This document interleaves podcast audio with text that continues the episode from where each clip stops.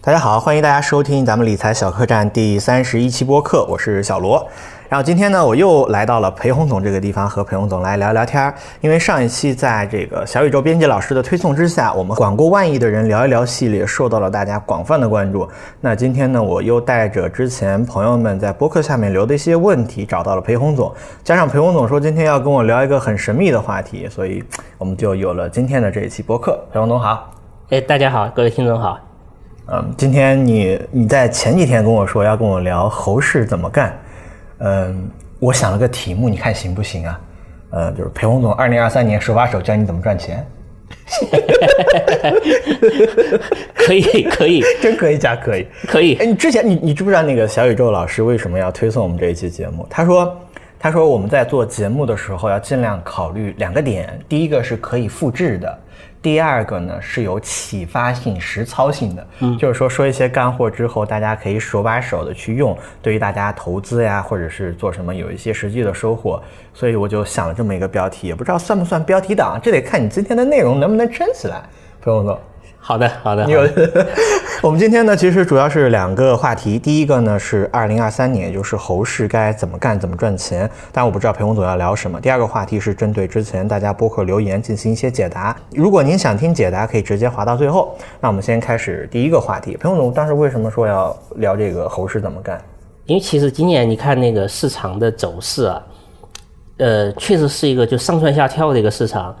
从最开始的时候，TMT 就是大家来根据由于 ChatGPT 这些的一些推动，AI 的相关的一些概念，就那传媒 TMT 这些涨得涨得特别好这些板块。但是呢，其实你看到近期那个传媒其实还是发生了很多调整的，调整的幅度也也不算小，其实也不算小，而且呢，这种调整的调整的进度可能没有完，嗯而且因为其实我为什么觉得它没有完，是在于就是任何一个资产它是它能够走到什么程度是有在它是有它的内在价值驱动的决定的。如果一个东西内在价值不会有的话，那证明你现有的估值是撑不住的，所以它是肯定会发生一些调整。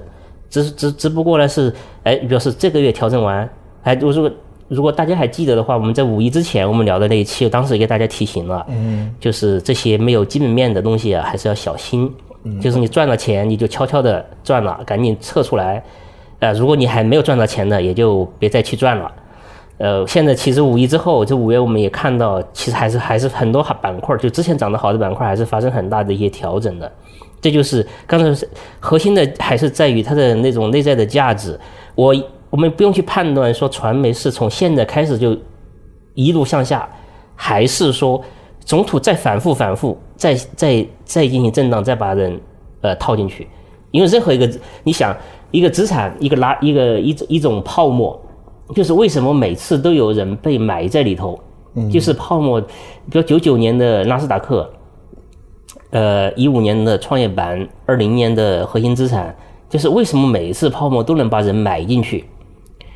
其实这个问题你要去想想，因为很多时候很多人在那个时候都觉得很危险，有些危险，但是就能把你埋进去。这里头我觉得第一点是很多投资者缺少对基内在价值的他的判断，就是不知道这个资产究竟应该值多少钱。他如果知道这个东西应该值多少钱的话，他其实后面的决策相对比较容易。就正因为他对资产的内在价值没有太多的判断，他就会受到股价的走势的波动的影响。嗯嗯如果一个资产你把泡沫，假设它直接上去之后就开始接直线的往下跌，其实投资者会跑掉的，因为之前它有很多的浮盈，它会跑掉的。就是他可能比如之前赚了百分之百，他可能赚个呃跌个百分之二十，他就他就要走了，所以他还还能落袋为安百分之八十左右的一个回报。嗯，但是呢，如果它跌了百分之二十之后，市场再反弹个百分之十，哎，投资者就会讲这个这股这个这个潮流还没有完，这个趋势还没有结束，甚至有可能它会离这反弹百分之十之后，比如再跌百分之五，它会拿百分之五，觉得是这是一个阶段性的小底部，嗯，它以这个地方又开始加仓，又进去，最后的结果就是你的平均的成本其实上升的，就是你的持仓的成本其实上升的。而且中途还有一批投资者，他会他会进来的比较晚，他其实成本相对成本比较高。如果这会儿市场再来几次的反复，嗯，结果结果因为人嘛，人都是会受到情绪的影响，就是你的成本，你持仓的成本其实是是你心理账户的成本。就是锚定了一个成本吗？对，你会锚定了这个成本，你觉得？我觉得我买入价格以下的就是便宜，买入价格以上的就是贵。我我拿我自己举一个例子啊，我就像我们之前在聊上一期，呃，聊这个半导体芯片的时候，在五一之前聊的那一期，其实我和我的另一个主理人诗诗诗诗小姐姐聊的时候，她当时让我卖掉半导体芯片，我们两个人都是赚了百分之二十跑的。然后我们两个人在后续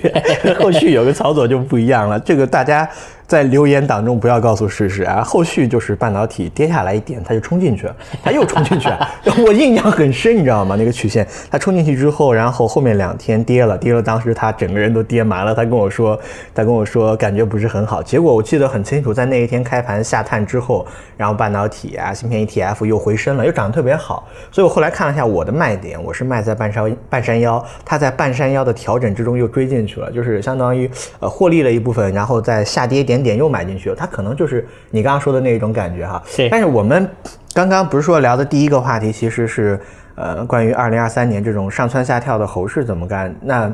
您觉得就是这种行为对我们来说会有一个什么样的启发吗？少动吗？还是？肯定第一个呢，就是不管是什么样的市场，嗯，不管是猴市、熊市还是牛市，投资的决策或者投资的依据都应该是一样的。还是这个东西的资产的内在价值，嗯，是多少？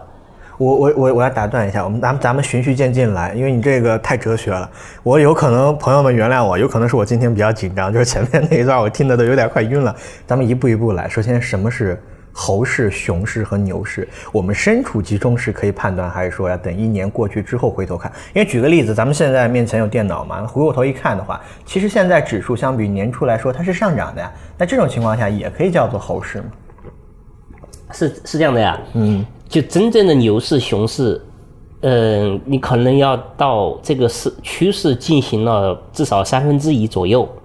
你才有可能三分之一或者一半儿左右，你可能才能。知道啊，这是个牛市开始了，或者这是个熊市开始了。就按照正常的定义，百分之二十的涨跌幅的，比如涨百分之二十，就认为进入了个技术性的那个牛市；嗯，跌百分之二十，进入那个技术性的熊市。嗯，那其实其实意味着其实还是百分之二十的，有百分之二十的幅度，对不对？嗯，其实那是百分之二十的，其实它是都是一个。就是你的行情其实走了，已经走了相当一段距离了。嗯，就是在底部反弹的时候，大家都是怀疑的。就是你想那个那个邓普顿那个邓普顿讲过，牛市是在绝望中诞生，在怀疑中成长，在疯狂中灭亡。嗯，就是这样子。所以你看，在绝望之绝望的时候，你是肯定不会去的嘛，你会觉得那东西肯定危险。到了海。在涨一点的时候，涨了百分之二十或者多少，一怀疑嘛，那是个怀疑阶段。但是牛市其实在成长的，就是在这个过程之后之中，最后呢，一直到了后面，你只有到什么时候，就是过了这段怀疑阶段之后，你会觉得啊，这是牛市来了，或者这是什么熊市来了，就是过了已经行情其实走了相当一一长一段距离了。就这个其实牛市熊市也不是说你在。呃，不要涨个百分之五，你就觉得牛市来了，或者跌个百分之五，你的熊市来了。其实没没有谁有这个本领啊。其实都和你行情走了相当一段距离了，你你才会觉得。你说现在，比如站在，比如去年十一月，那肯定是个牛市的一个起点，你可以认为它牛市起点。其实从十月到现在反弹也不少，对吧？十月份它弹起来很快，对，弹起来也很快，它反弹那个给你的那个就反弹的空间其实也也不小。但是呢，你你你看，最近这两三个月，至少没有几个人觉得操作很舒服吧？嗯就是或者几个没有几个严肃的投资者觉得操作很舒服。到上周五，呃，偏股型公募基金指数的收益率年年的年初到现在的收益率已经是负了，就是已经今今年的所有涨涨幅其实都回去了。嗯。但是呢，你看到的指数，你比如沪深三百或者是上证指数。还有一些那个科创的指数可能还还不错，包括红利指数其实都还可以。对，尤其是当了 TMT 那就更更强了，嗯，是吧？其实是这是一个这是一个一一个一个过程。但是为什么大家今年讲现在其实没有谁再去讲牛市或者熊市，大家讲猴市，就是因为它这个行情现在从行情应该是从四四月份，从四月份吧。就开始有比较明显的一些轮动的特征了。轮动的超级快。对芯片半导体，它从硬件然后到应用端的媒体，我今天其实我在昨天我还看了一个。呃，一个比较就是我我用那个万德上编固的编制的那个 FOF 指数，嗯，FOF 也是比较稳的嘛。FOF 指数我看年初到现在它居然都是亏的，因为我挑了不同哎，那我的 FOF 还可以。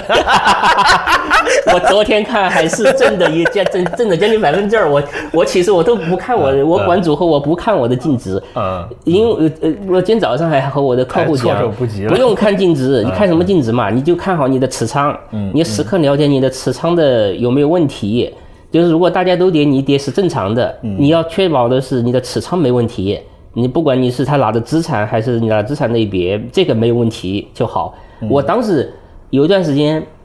看看有看了是四月份，我记得四月份四月份某个时候吧，搞得我挺难受的。啊，当时那个那 TMT 都在涨啊，之前啊，TMT 都在涨，我觉得那东西不是我想要的东西。就我因为有些东西我也不能算是垃圾，但是呢，就至少内在价值我没有这个能力去判断它有没有内在价值，或者内在价值值多少钱，所以呢，我就不参与。不参与呢，刚好它又涨，我拿着那些自由的还估值还很便宜，因为它不涨，搞得而且有有些还在跌，尤其比如说资源股它还在跌，嗯，哎呀，就搞得我当时还是挺挺我自己很不难受，这是我的我的投资者经常就会问，哎呀，裴洪总你怎么不去拿这个了？你他都他会教育我的，他会指导你选股哎，，对，他会指导我嘞。他说：“你看那个半导体多好，我告诉你它有多多么好，嗯，你应该去那个呀。”嗯第二个还有一一些投资者会说：“哎呀，你看那个，我告诉你怎么看那个看线啊，就看那个什么周线级别，什么什么月线级别，什么这反正就是我不太懂这个东西，啊就给我讲这个。但是呢，这个不是我的，不是我的框架。嗯我还是要去判断一个资产的究竟它的内在价值是多少，因为其实，哎呀，你主要看长一点的话，一切都很透明，就是一切你都该知道该怎么做了。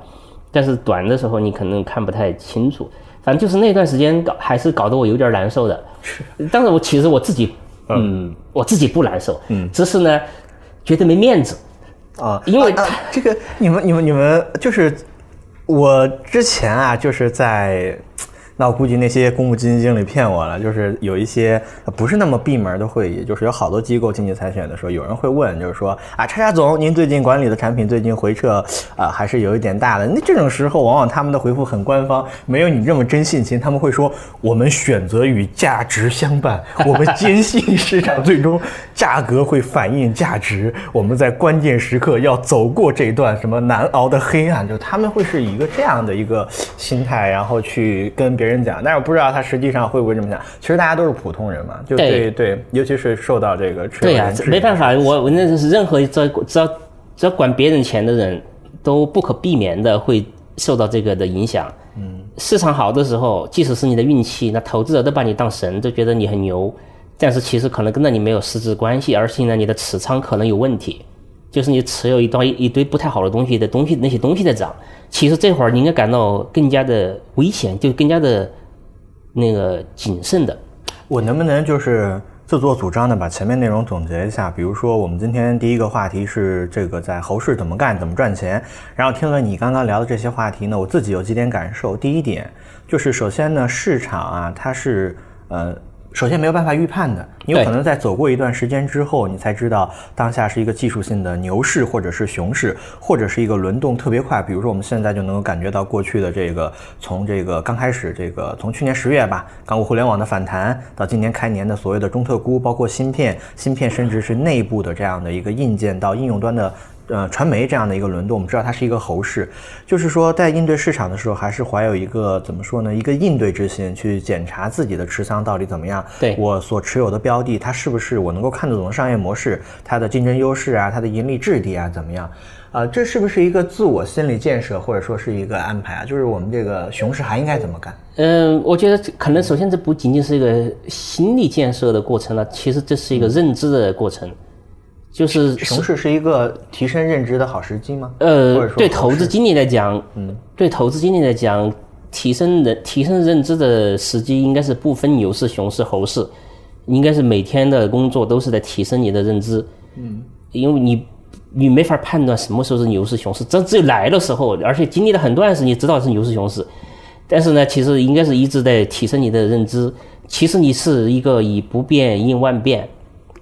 你其实是在以市场怎么变，其实市场只是给你创造机会。就是以前我和一个投资者聊这件事情，就聊，中 A 股的波动率很大，那是不是价值投资不应该就不太好，反而那做追追主题的、追趋势的会好？哎，我们跟跟着那个投资者，那个那个是一个前辈了，九九九十年代就开始做做投资，现在早都财富自由了。他就讲，他说其实他说这不对，他说这个其实 A 股是做价值投资最好的地方，原因在哪里？在哪？原因在哪里？就是因为波动太大，就是因为情绪，就是散户驱动的，不管是散户还是一些不太成熟的机构驱动的资产的暴涨暴跌，它给了你更多的买入点。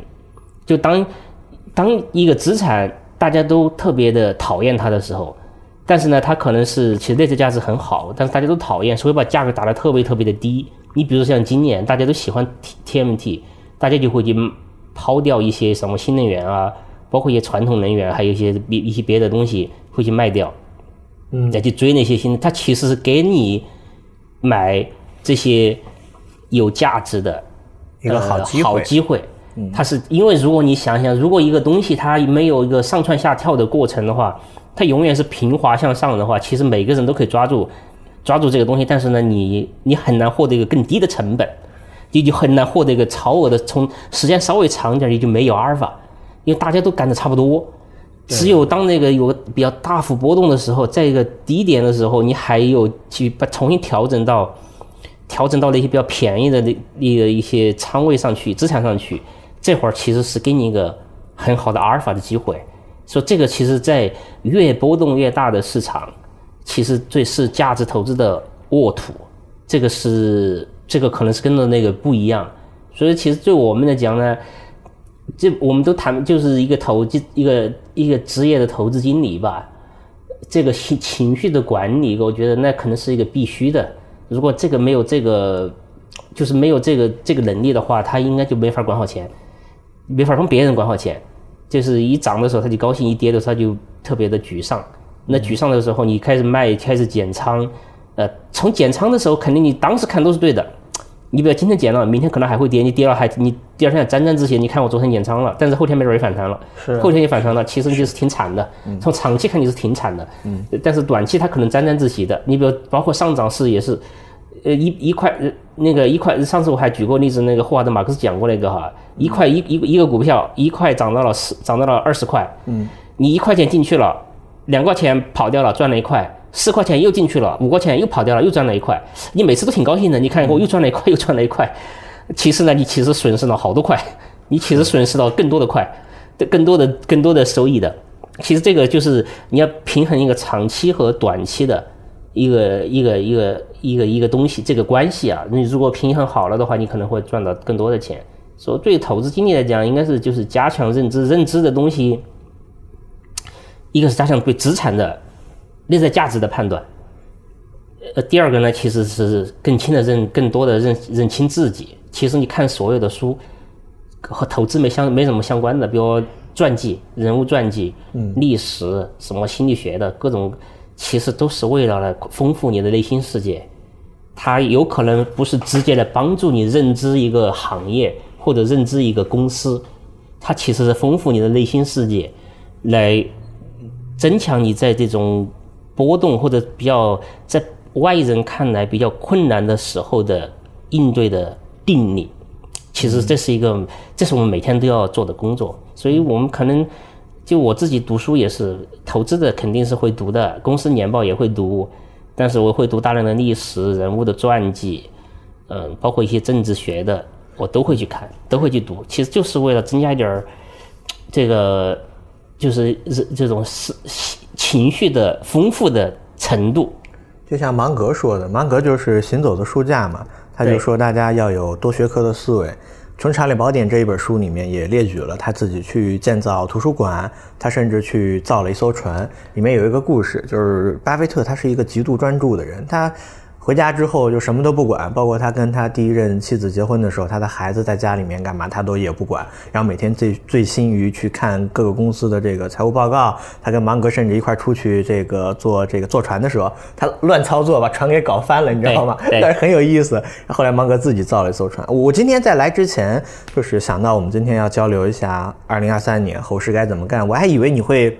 就是比较比较比较正规的告诉我一啊，小罗，哎，这个能买这个二二什么行业不能够买三，然后今年看下来，通过他们的利润增速和现在估值状态，哎，总的综合下来，你今年的收益应该怎么怎么样？哎，我没有想到我们在这个没事，我可以跟你讲讲这个，这个也 没太大问题，对。但是讲讲这个之前，我可以先跟你讲讲，但是芒格和老八，好好好好好，因为我我们不能聊得太散了，对，太散。从投资者的角度来讲呢，老八是优秀的，优秀的。从做人的角度来讲，芒格是成功的，嗯。为什么？为什么？因为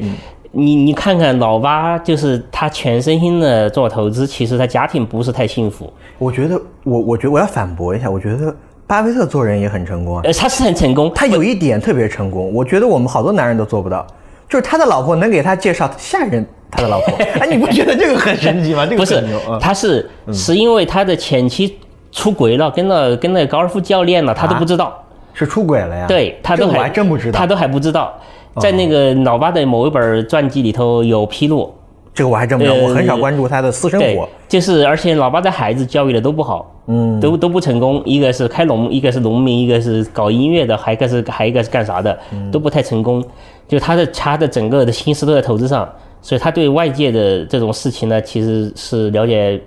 就是还是了解太少，关心或者关心的太少。你看芒格，芒格的孩子都很成功。就芒格自己，他虽然赚的钱没有老八多，那个，嗯，但是呢，大家会认为，比如芒格是个智者，而且他自己的个人的生活经营的也很好，个人的家庭经营的也很好。对，所以他抽我我我一直都讲啊，投资只是生活的一部分，而且不是都不是生活最重要的部分。对大多数来讲啊，对我们这种不方便管钱的来讲，那投资是我们的比较大的部分嘛。对对。但是呢，对普通老百姓、普通的做个理财的这些想法来讲呢，投资都是你生活不太重要的一部分。所以呢，你可能还是重点，好像怎么去搞好你的生活，不要天天一天的搞得像我们职业职业职业经纪人一样，上来就开始在每天都在看。我来我来我来给你解释一下，裴洪总，就是我有切身的感受，大家为什么会把这个投资变成自己全部的生活？因为他希望他的仅有的这一点钱可以快速的翻倍，赚到很多的钱，然后哦，那是想多了，不可能的，想多了是吧？那想多了，不可能的。对，我也觉得。我就跟你讲，那个。这个有这种想法，基本上就是，那还不如去澳门呢，去赌下个赌注，可能比这个比投资更靠谱。嗯，投资你想通过快速翻盘、快速的、快速发家致富，最终的结果你会发现你输的底底朝天。你因为其实你心绪乱了，你那样你的你变得贪婪，你其实心绪是乱的，你是对资产你你完全会忽略忽略很多资产的价值。你如果买个资产。一个企业的盈利，整体来讲，一个全社会范围来讲，它的 ROE 可能是在百分之十左右，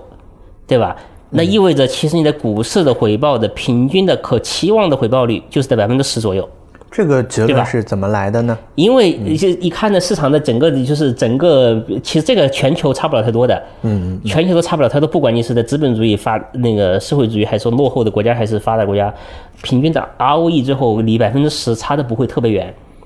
呃，低一点的可能百分假假设你老子搞这种特别低端的行业，呃，百分之八九七八，那个搞一点特别高级的行业，可能十出个头，就这样子吧，也就这样子，从社会社社会平均下来百分之十左右。所以你其实呢，那意味着什么呢？ROE 就是你长期的回报的顶，那是天花板。天花板。天花板不是你的地板。就一个公司 ROE 是一个投资回报的天花板，这个你因为你要做再投资。如果你不做再投资的话，那你的 ROE 就是你的回报，因为你要做再投资，你要做那个就是维护性的资本开支，最后使得你的结果，你的 ROE 就是你的回报的天花板。所以那百分之十就是你可以期待的一个权益市场的回报，就是我盈利再投入嘛，对，这么理解吗？对，说再投资就是一个，就用啊，因因为你看那个回报嘛，有有有有，比如大家经常说，哎，你赚的是 ROE 的钱，赚的增长的钱嘛。嗯。如果假设我们假设一个稳态。一个稳态就是认为不太增长，那不太增长的意思意味着你可能也不太用去做更多的资本开支，尤其是不太做维护性的，那个不太做增长性的资本开支。这会儿呢，那我们再假定你的这个生意还不错，不用做太多的维护性的资本开支。如果不做维护性资本开支的话，那你就能得到百分，就是得得到你的 ROE。如果你要做维护性的资本开支的话，那你可能就是连 ROE 都得不到，以及比 ROE 还低。可不可以简单这样理解，帮大家理解一下？比如说我们现在面前有一栋写字楼，然后这个写字楼呢有一个自己配套的一个商店，大家手上也没有什么外卖的软件，那么这栋楼的收入水平，然后去这个小卖店去消费，去购买它日常需要，包括便当啊，都是一个刚需，而且只能够在这儿买。那这个开的小卖店，我的这个盈利，我也不需要去做一些所谓的什么啊盈利后的再投入再维护，因为这个地方就我一个人这样开。呃，不全对。如果你这个店，你说你老不装修装修，就会变得特别邋遢。哎呀呀呀，都说了不没有前面那些假设。对，就是说，就理论上就只能我干。好，这个不是是，那但是因为它总是会自然折旧的嘛。你如果变得越来那个楼，你那个那个门面或者变得变得或者这个楼吧变得越来越邋遢，那客顾客就不来了。所以呢，你肯定要做维，这叫维护性，这叫维护性的资本开支。增长性的资本开支就是，哎呀，我再开家店，或者我把这店面扩大一点儿，这叫增增成长性的资本开支。但是呢，我们假定这个店面就是一百平方，也不扩了，你就每年好像固定的赚，比如赚百分之十或者百分之二十的净利，但是。你赚的这个钱，你隔几年你还是要去粉刷粉刷，把那个店面装修装修，对啊，否则别人不来嘛，觉得脏兮兮的，别人就不来了。所以这叫有维护性资本开支，所以那就是你的天花板。嗯，明白了，还是裴洪总严谨。那么我们再接着来聊一下，刚刚聊了巴菲特和芒格的一些八卦，然后聊了我们对于这个企业 ROE 的理理解，然后后面是不是该聊一下各个行业的盈利和增长了？对，就是呢，现在 首先呢，天气可能大多数可能都不会有。呃，可能都不会有太多的基本面。裴洪总就是，呃，在聊未来新的一年这个行业的这样的一个变化，你会不会有压力啊？因为这个可验证的这时间还是挺短的。哦，那倒不是，不，这个没事。我第一个，我我们觉得我们看一个行业，可能也不是看未来一年两年，嗯，其实还是就是一直主张的一个，如果你看不清未来三五年，其实你就看不清未来一年、未来一个季度。你觉得未来一个季度容易看清的，基本上是你的错觉，就是你是一种错误的安全感，但是其实你是没看清的，那是个随机游走，就是企业的盈利是随机游走，这个一定要大家明白。企业的盈利是随机游走，对，这个不是不是那个不是一个连续的或者是一个趋势性的东西，它是个随机游走的一个东西，就是你这个季度，嗯，你假设你最最简单的，你就开个小卖店儿。这个季度你卖得很好，下个季度你未必能卖得很好。但是我们如果说去选企业的话，不是应该去寻找一个确定性的吗？就是所谓的它的这个竞争和竞争壁垒，然后让它的盈利比较稳健，甚至是稳步，每年盈利还要还要有一定的增长。这不，我们不是去追盈利本身，而是去看你，比如这个行业的格局怎么怎么样，这个企业的壁垒行不行？如果这个，比如这个行业的格局比较稳定，老是就只有这几家人在玩儿，呃，那你觉得就没有新的玩家来，那大家就不用去杀价，大家就可以一个和平共处，大家怎么去赚钱好了。这会儿你去预测一下盈利是可以的。但是如果一个快速增长的行业，一个快速增，因为现在比如很多所谓的新兴成长的行业都是快速增长的行业，快速增长行业的特征就是大家都眼红，就是有无数的竞争对手都想进来。都想进来，意味着其实你的行业格局是一直在动态变化的。你今天还，比如我们就讲，比如看，你看隆基，在在二在隆基在一七年之前吧，嗯，当时 Perk 他搞得很好，最后他变成了变就经过那次，他变成了行业的龙头。但是呢，当他的技术的变迁变得越来越慢的时候，你最后你会发现中环干的也不错啊。还有别的通威这些干的也还也还可以啊，就是别的都跟上来了，就是就是，而且还有很多你都像金运通啊这些都他也都杀进来了，就是一些你都以前可能都不在的公司，他全都杀进了这个行业，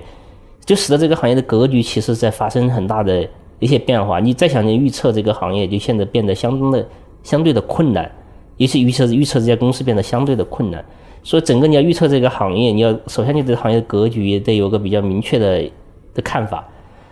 就是它的格局不能变差，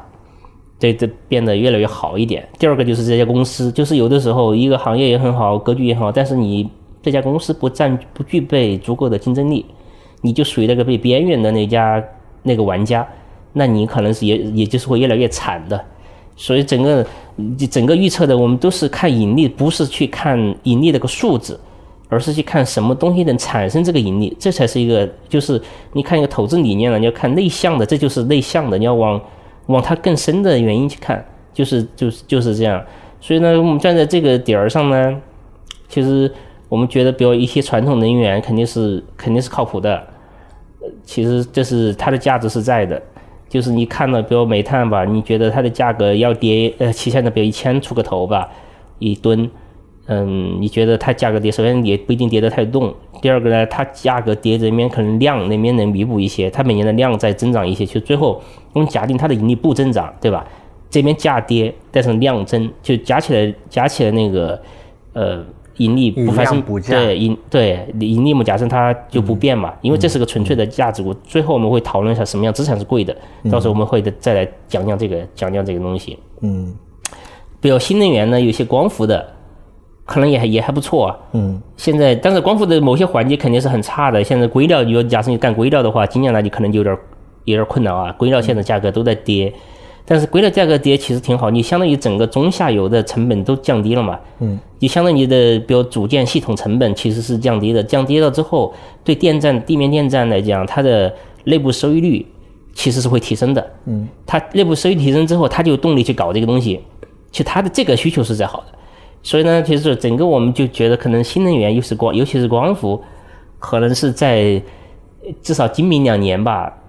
应该都还不错，盈利都还很好。就光伏这个东西，就光伏现在唯一的不确定的是中期这一这一部分，就是光伏的中短期看得很清楚是很好的，长期也是看得很清楚也是很好的，就是中中端中间这一段，呃，现在不是特别清楚，这这这里都不太清楚的原因是很多。你是我们首先说短端中中呃中短期这个是很清楚的，就是为什么呢？就是现在很多国家的光伏发电其实占比都还很低。就是它还你可以装机量还有一定的还很大的空间，嗯，它不用在动电网的情况之下，不用动电网的前提之下，它就有空间，嗯，那这个是相当于是一个内部的决策，就是个经济模型的问题嘛，就是你就算效率，算 IRR 就可以算出来这个东西，这个是比较确定的，长期也很确定，确定的原因就是在于长期不管怎么样，只有中国的企业能玩，国外的企业不太行。为什么呢？诶，已经是国外已经没有没有没有，基本上没有光伏企业了。嗯，光伏企业基本上都在中国，各个环节，外国就各个环节基本上都在中国。外国现在以前还有什么硅料啊这些硅片啊，这现在基本上都在中国。那个电池呃组件这些都是基本上都是在中国了。嗯，所以这个是确定的，就是你就是中国这一批企业在里头玩了。好，那是所以长端也是确定的。短端其实也是确定的，就是中间这一段，比如假设二四、二五年、二六年、二七年，就不是假设这几年，它有很多有些不确定，有些不确定的东西在哪里呢？比如第一个，这个呃，这这种就是火电，就是传统的能源和和这个新能源它之间的替代的关系，这个不太确定，有很多的有很多的有很多的变数。第二个呢，就是你比如说，嗯，你比如说吧，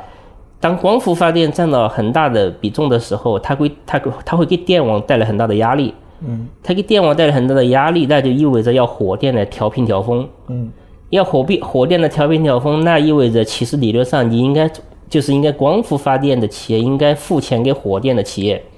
嗯，让请他来帮你调调频调峰，对不对？如果是这样的一个逻辑的话呢？那就会抑制抑制光伏的内部收益率，嗯，但是另外一种逻辑是什么呀？就是火电的它有碳排放，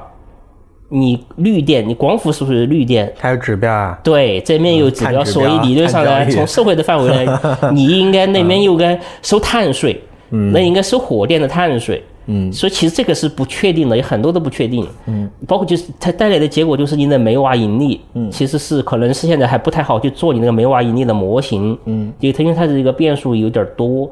啊，比如还有另外一个就是光伏发电，如果占比百分之十五之后，对电网就有点压力了，你电网就开始要进行一些改造了。当光伏发电占百分之二十五的时候，那电网可能改造的投资的额度就还比较大，你要进行那个。进行整个电网的，比如柔性输配电的这种变电，包括特高压这些的一些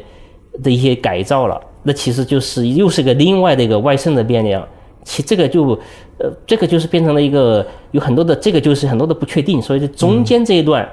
就是这段是相对比较确不不太现在还比较不太确定的。嗯，所以就光伏就是短端中短端是确定的。嗯，而且长期的逻辑来看，长期是顺的，也是也是确定的。对，因为长期就是现在没有国外没有一个企，就是没有一个国家生产光伏的任何一个环节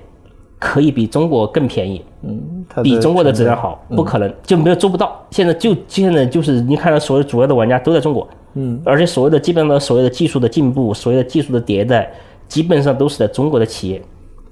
是中国的企业在做，所以呢，这个就是一个。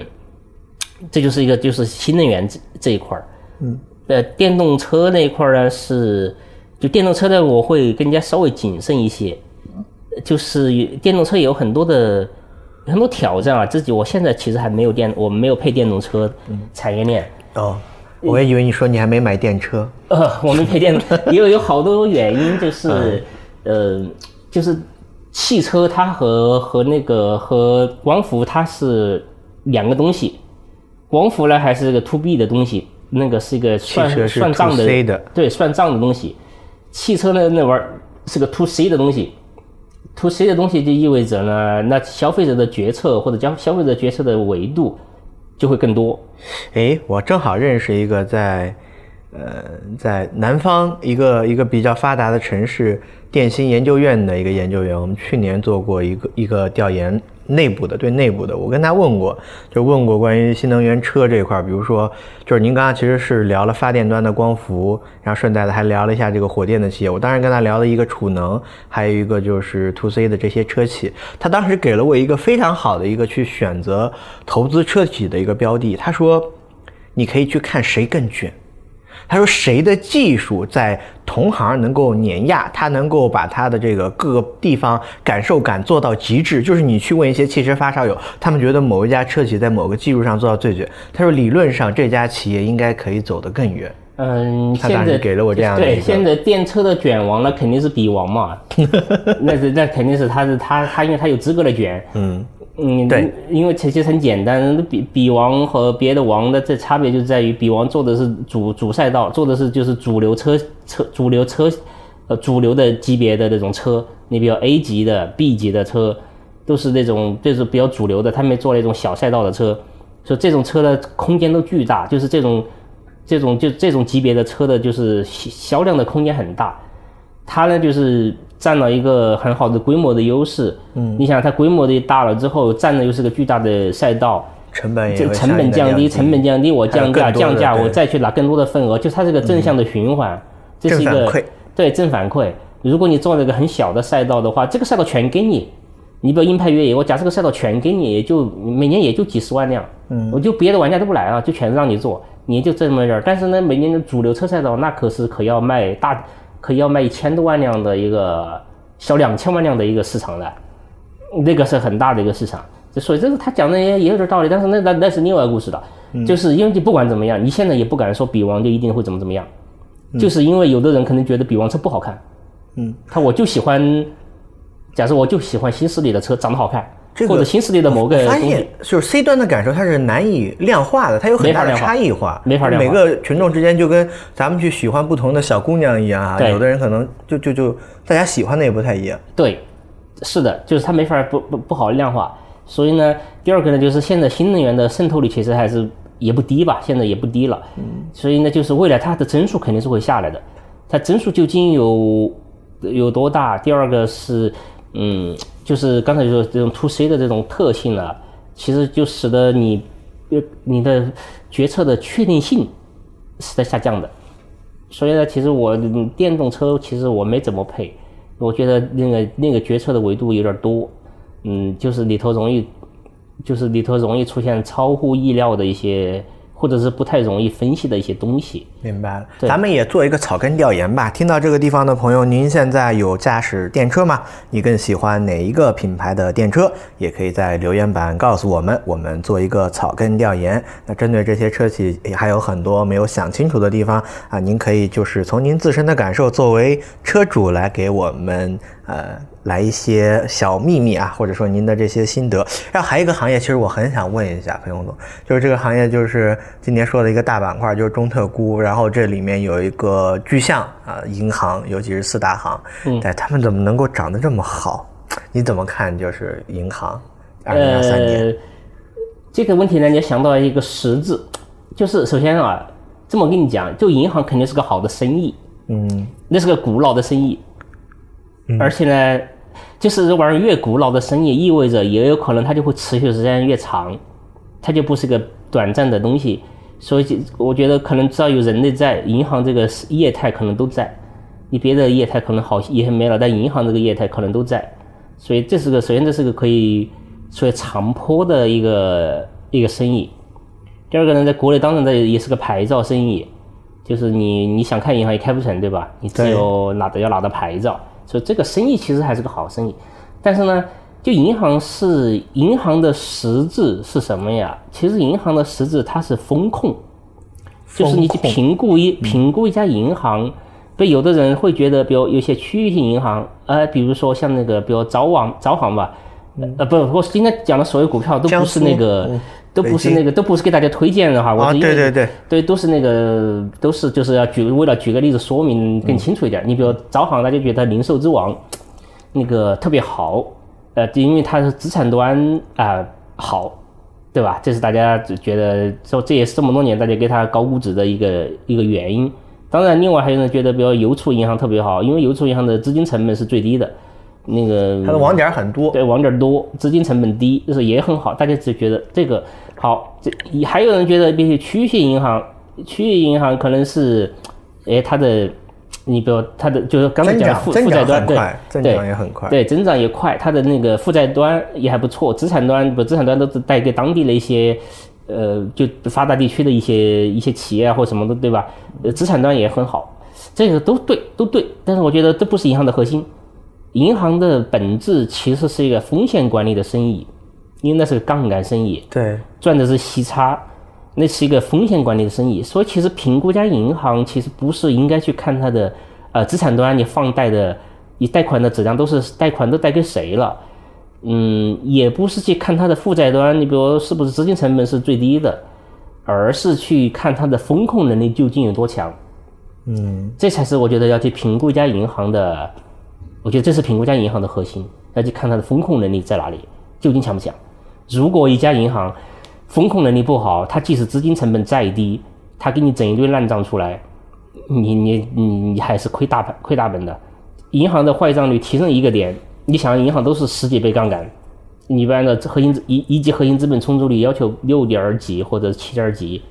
就六到八之间这么一个数吧。我们加上百分之十来算吧，那也是十倍杠杆的一个一个一这么一个生意。那你相当于，如果你的不良率，嗯，提升一个点，可能你就可，你可能不但没有利润，你可能是开始亏损了。其实这个就是它的，其实这个就是一个，就它的风险其这个银行的风险其实没有想的那么小，其实挺大的。所以看一下看它的那种风控的能力。这这两年呢，当然呢，就怎么看呢？就这两年，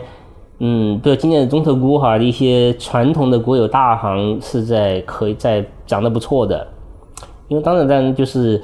呃，他们的现在他们的就是估值吧，估值比较低，现在可能零点五倍左右 PB 嘛，嗯，零点五倍左右 PB，因为之前的银行的 ROE 还挺高的，现在啊银银行的 ROE 可能也就十一左右吧。我看几大国有行差不多都是这样的一个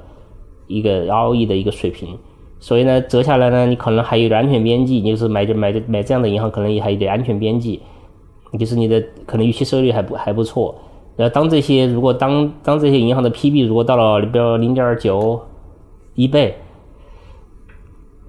可能也就没什么价值了。嗯，因为你就银行的账其实不是那么容易算得清的。它太大了，对一个投资者来讲，或者对一个外部投资者来讲，你是不大可能会的摸去能够盘得清银行的那个资产端究竟多少是不良，就是哪些东西是它是人为的给你故意放的不良，就是这个拨备怎么拨备你是不知道的，它可以随时调控的。嗯，这个是这个是比较麻烦的一个东西，所以就是银行，反正嗯，我也有一点儿点儿银银行，当然我们就拿的都是特别便宜的，一特别便宜的一些银行，就是相当于安全，就是如果嗯，就还有点安全边际嘛，因为它的估值呃 PB 就特别的特别的低，所以这点有一点，但是也不是太多，就是嗯还是就是说，嗯，没有这个能力去评估。没有这个能力，这它纯粹是个价值股。价值股如果一旦搞不好的话，就是价值陷阱。嗯所以这个是要当心的，当心的一个一个地方吧。所以我我有一点点不太不太多。对，嗯，我在那个微信公众号上，我特别喜欢看那个国信证券王建总，他是那个研究银行业的首席。他之前呢提出了一个概念，呃，是他的随笔。大家如果感兴趣，可以去搜索一下“王健讲银行业”，这也是一本书，大家可以看一看。他讲的也很细，他讲了一个指标叫银计比。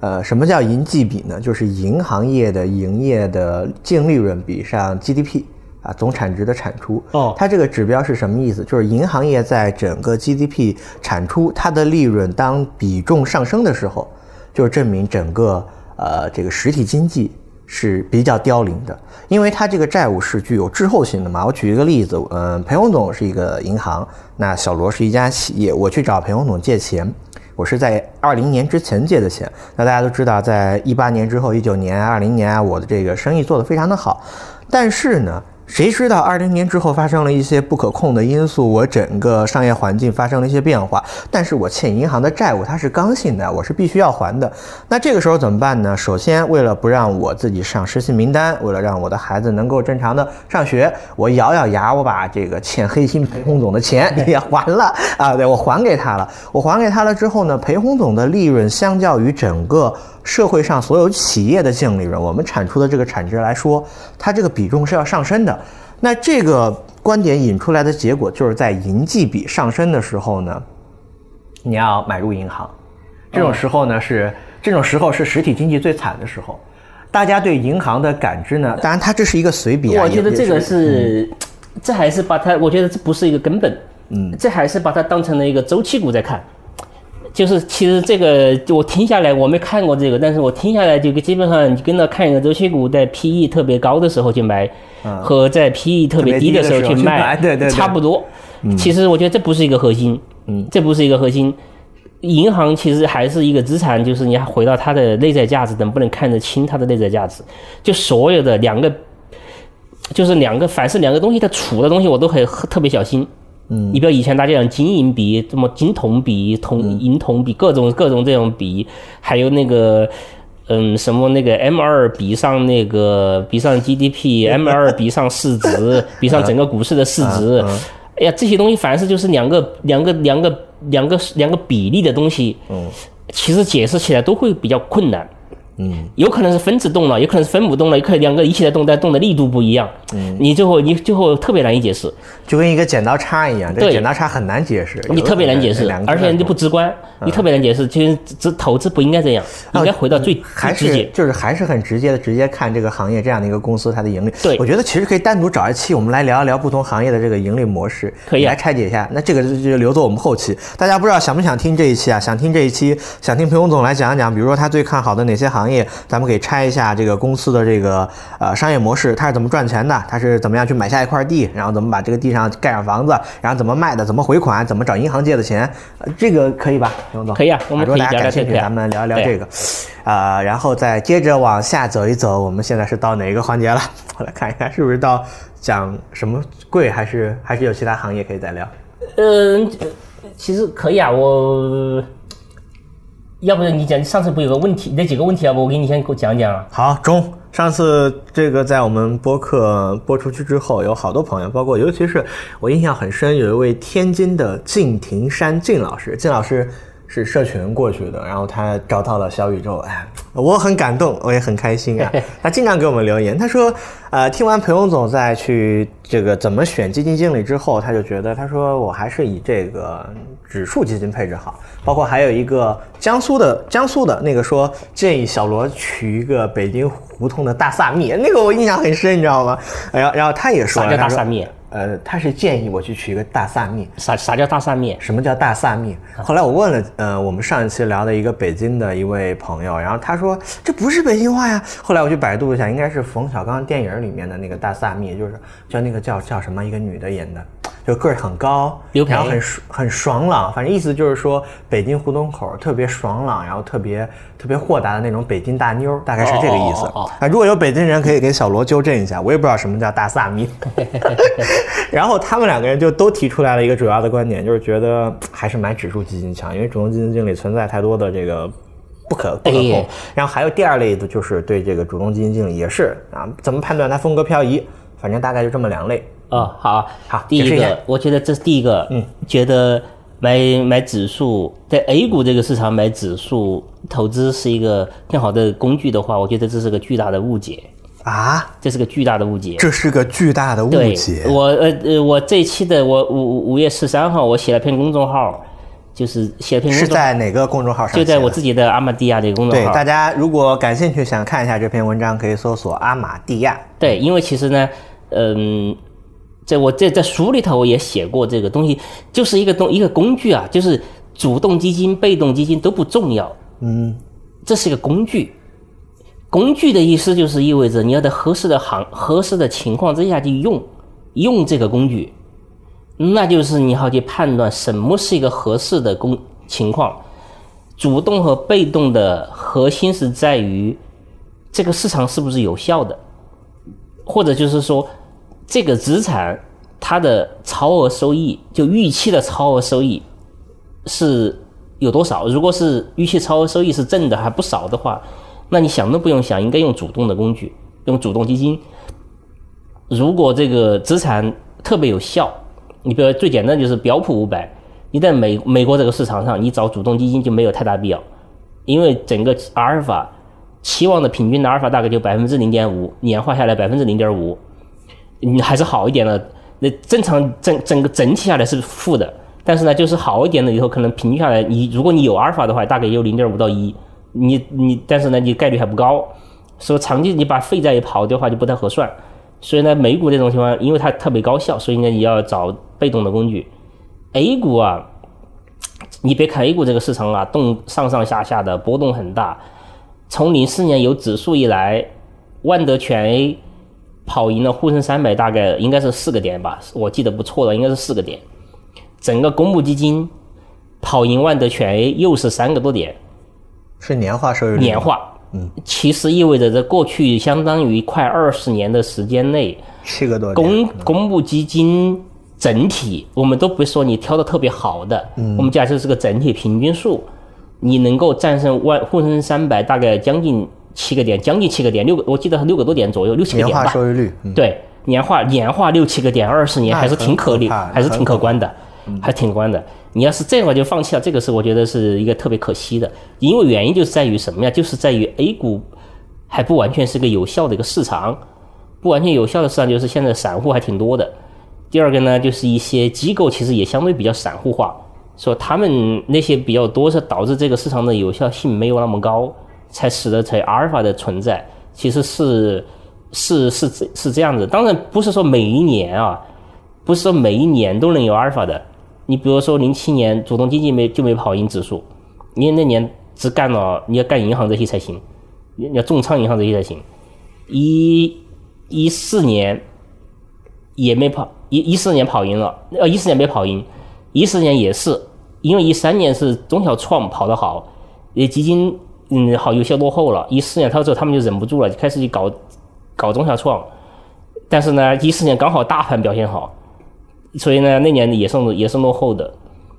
但是呢，有很好的年份，比如二零年，那主动基金比指数好二三十个点吧。呃，二一年、二二年、二三年都没跑赢，这三年都没跑赢。但是每年呢，落后一点点，落后的不多，说算算是个正常的误差范围之内。这就是就是它不是每年都能跑赢，但是长期看。，A 股肯定是能跑得赢的。这好，这第一点是有效性差，结构投资结构导致的。第二点是现在比如注册制来了之后啊，上市公司 IPO 的太多了，现在已经五千多家了。嗯，呃，美国那么大的一个市场，才三千多家，三千多家上市公司吧。嗯，A 股现在已经五千多家了，而且按照现在这种速度上的话，我觉得五年之内，你不要上到一个七八千家，我觉得很正常吧，很正常。就大点的结果就是很多公司以后都不会有交易量，就是有点港股的感觉。对，就会港股化，仙股了。对，就是有些它就没人交易量了，就在那待着了，嗯，就也没人去投它，也没那个它。而且呢，当然，其实正常情况下也是啊，这个社会下二八定律应该是成立的，就百分之八十公司都不赚钱，百分之二十公司赚钱，所以呢，你应该去买这百分之二十的公司，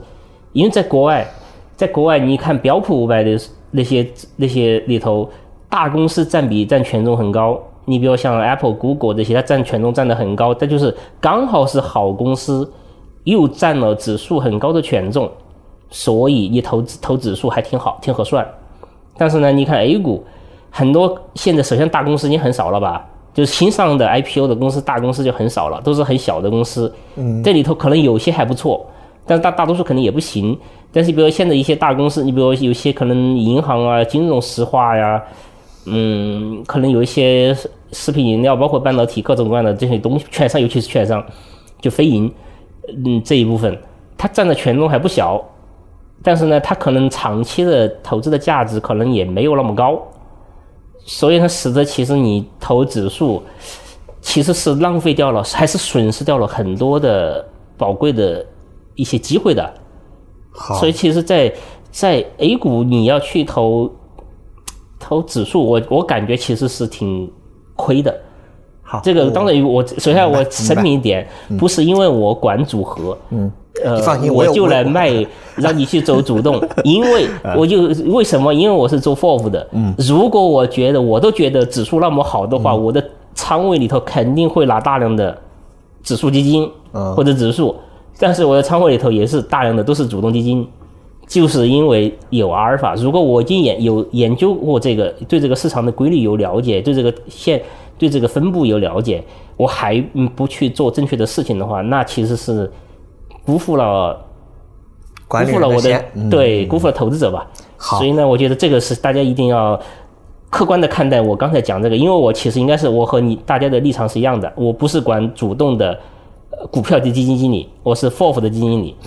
这主动基金、被动基金对我讲都是个工具而已。嗯，我明白，我能够理解，就是他们都是辅助做好净值。那我我我刚好有两个问题了，有一个可能会比较尖锐，我们先来一个普通的啊，先来一个普通的，你准备好，袁总，你可以先喝口水。就第一个就是大家为什么会有这样的一个感受呢？其实也是因为被主动基金伤得太深了，这一点其实我个人感触也是非常深。就像在你在二一年的时候，你买了张坤。啊，我们就不说张坤了，有一些甚至是双十的老将，包括像瑞远的傅老师、傅鹏博，那富国天惠成长的朱总，那他们其实，在持有从高点下来这样的一个收益，第一个，其实他们对比指数没有一个很强的。一个一个一个一个超额阿尔法，它甚至有下跌幅度比比我们说指数就是沪深三百啊，比这个普通加权的这个指数还要更大，所以我心里就会有一个疑问啊，这两年这三年我给你的一点五的管理费我是给你了啊，当然这个走势也是费后的，但是你确确实实没有给我跑出超阿尔法，那有的人可能会说，人的一生能有几个三年，尤其是。这实话嘛，对，而且我钱也给你了，能有几个三年？你你给我说那么多，呃呃，所谓的这样的一个投资上的一个知识陪伴，但是我钱确实是给你，你把我钱赚走了，我心里就会想，你跟我的利益不一致，你一直在赚钱，而我在亏钱，这是第一个，就是。选了基金，但是基金没有达到预期收益的这个问题，当然这可能是个例啊，因为它有不同的基金，它的买入时间点不一样。然后第二个问题就是针对您刚刚说，你是一个基金经理，然后你是一个 FOF 型基金经理，主动和被动对你来说都是一个工具。那我不知道你是怎么样去看待，你有没有选到过这样的产品？就比如说它突然，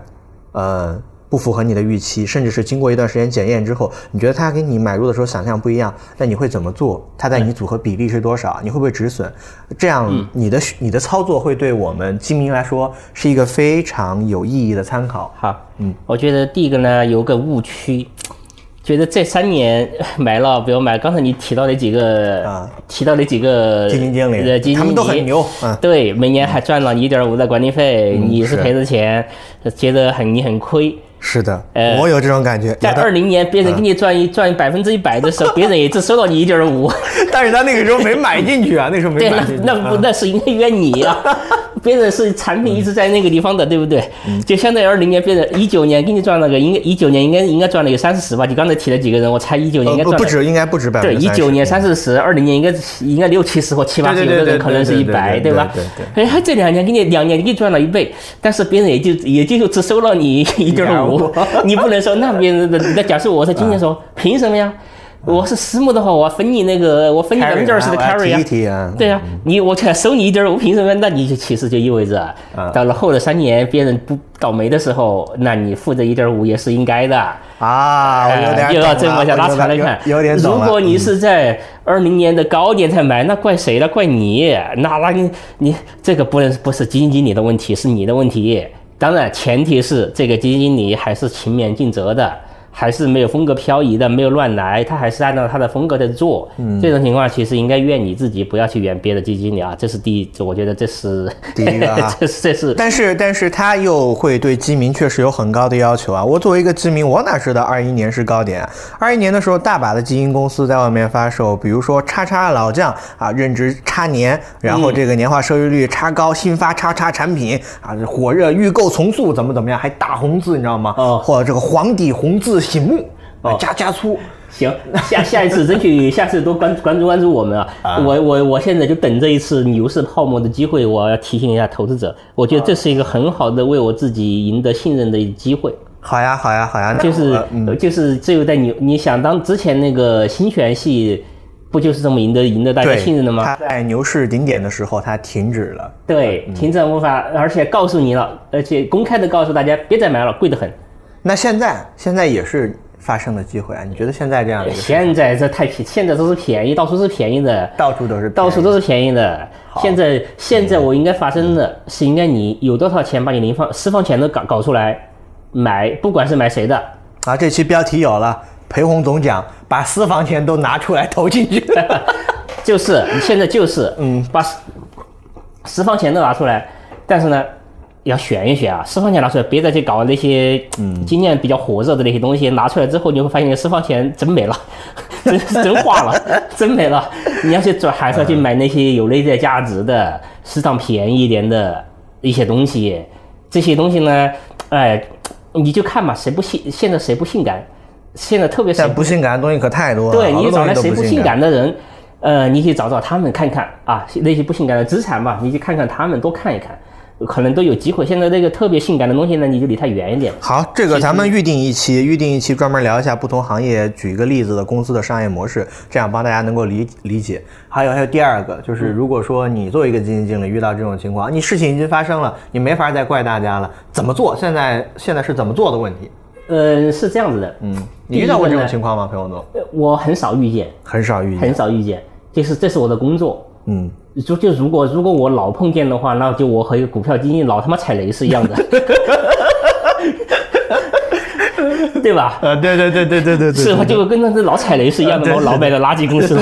一样的，所以我不不理论上我就不应该多遇见。嗯这我遇这首先呢，第一个这是第一个，第二个也不代表说就是人嘛，总是变化的。就是我今天我觉得你还挺好的，而且你过去几年表现都好，突然某一天你突然觉得你找到新的赚钱门道，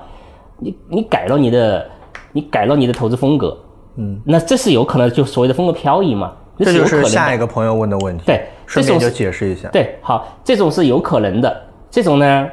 那就赶紧赶紧换。你怎么判断它是风格漂移呢？哎，这个他问了一个问题，他说他买全市场选股的主动基金，人家就判断今年 AI 有行情，你管它是拔估值还是怎么样，人家买了，你能说它是风格漂移吗？那如果是行业主题的还好说，葛兰小姐姐买医药买的好好的，她去买半导体，咱们可以这么讲。这个这个怎么怎么说？第一个，第一个，第一个，我先讲第一个，就是说判断今年 AI 好那些干这个的，那不是一个价值投资者，首先他不是个正确的投资者。正确的问法是这个资产现在是不是低估的，而不是这个资产有没有机会，这是两这是两个概念，嗯，这是两个概念。一个资产就是一个行业，哪怕是个死行业。那个彼得林奇讲过，彼得林奇那个《战胜华尔街》这本书里讲过，你应该去买一个，在一个下一个没落的行业里头，份额在扩大的公司，就份额在不断扩大的公司，而不应该去买一个在蓬勃发展的行业里头，每一个公司都在拼命才能保住自己份额这样的一红海和个。蓝海啊，对，这就是红海和蓝海。竞争太对你，哪怕你比如现在那些一些没落行业，比如之前讲的什么啤酒啊，包括家电啊，包括现在的地产吧，地产也是个没落行业。地产我告诉你吧，未来一定会产生里头特别好的回报的公司。这个跟李贝的观点有点像。前一段时间，雪球的方丈去访谈了李贝，李贝觉得在地产出清之后，会有一些资产负债表比较稳健、拿地呃拿地还有经营也比较稳健的公司，后来会成为这个市占率啊也会扩大的一个龙头。对他也是这样。就是一些没落的行业里头，可能有一些就市占率在。当然，其实地产呢要观察，就地产跟的别的东西不完全一样，就地产受的监管东西东西太多了，就受政策的影响太大。就是你看一些一些正常的，就受政策影响比稍微小一点的行业里头，那一定那个没落的行业里头，但是呢一个市占率不断扩大的行业，公司其实是投资价值远远比那些所谓的特别欣欣向荣的，但是大家都拼命一堆堆的竞争对手杀进来这行业要好很多。嗯，其实是，所以呢，我觉得刚才就是说一个正确的问法，一个或者一个正确的投资的知识，不是去看哪个行业会需求会好，就你因为你讲那个行业好不好，就是我讲其实从需求侧来讲的嘛。其就是这个需求旺不旺，未来未来竞争对手谁谁谁知道了？有好多谁知道呢？金经理都是这样说。对吧？那所以我觉得，嗯、就我们最最后，当然我最后可以，你等会儿你提醒我，要是我遗漏了这个问题，可以提醒我，就是公募和私募的差异。就是我看了好好，我看了这么多公募基金行行里和私募的差异。好好好，然后讲一讲好，你接着讲，你你大胆放飞，这个我记下来了。好好好，第二点就是所谓的风格的漂移的问题。嗯。首先，啊风格的漂移，嗯，意味着你首先有风格，有风格，你风格都没有，谈不上漂移，你就是个 烂人，你就是个那个，你就是一个那个那个，你就是一天一天一会儿一会儿东一会儿西的，你谈的你啊，没就有一个。就就像有一个基金经理他自己在路演的时候，他他后来好像被批评了，他就说我现在没有什么框架，什么赚钱我怎么干？你知不知道这个人？我知道，他被批评了，他应该是被公司批评，这个言论还是很可怕的。这个是这个是个绝对的错误的。你首先得有风格，投资如果你没风格，你就是你你投资没风格，意味着你想每一波都赚对，意味着你其实想每一波每一块肉一定要吃到，那是不可能的。你只有每块都送给，都是每块都去给别人送钱的那是。所以第一得有风格，第二个风格的漂移来决来判断起来真的不太容易。一个举个简单的例子，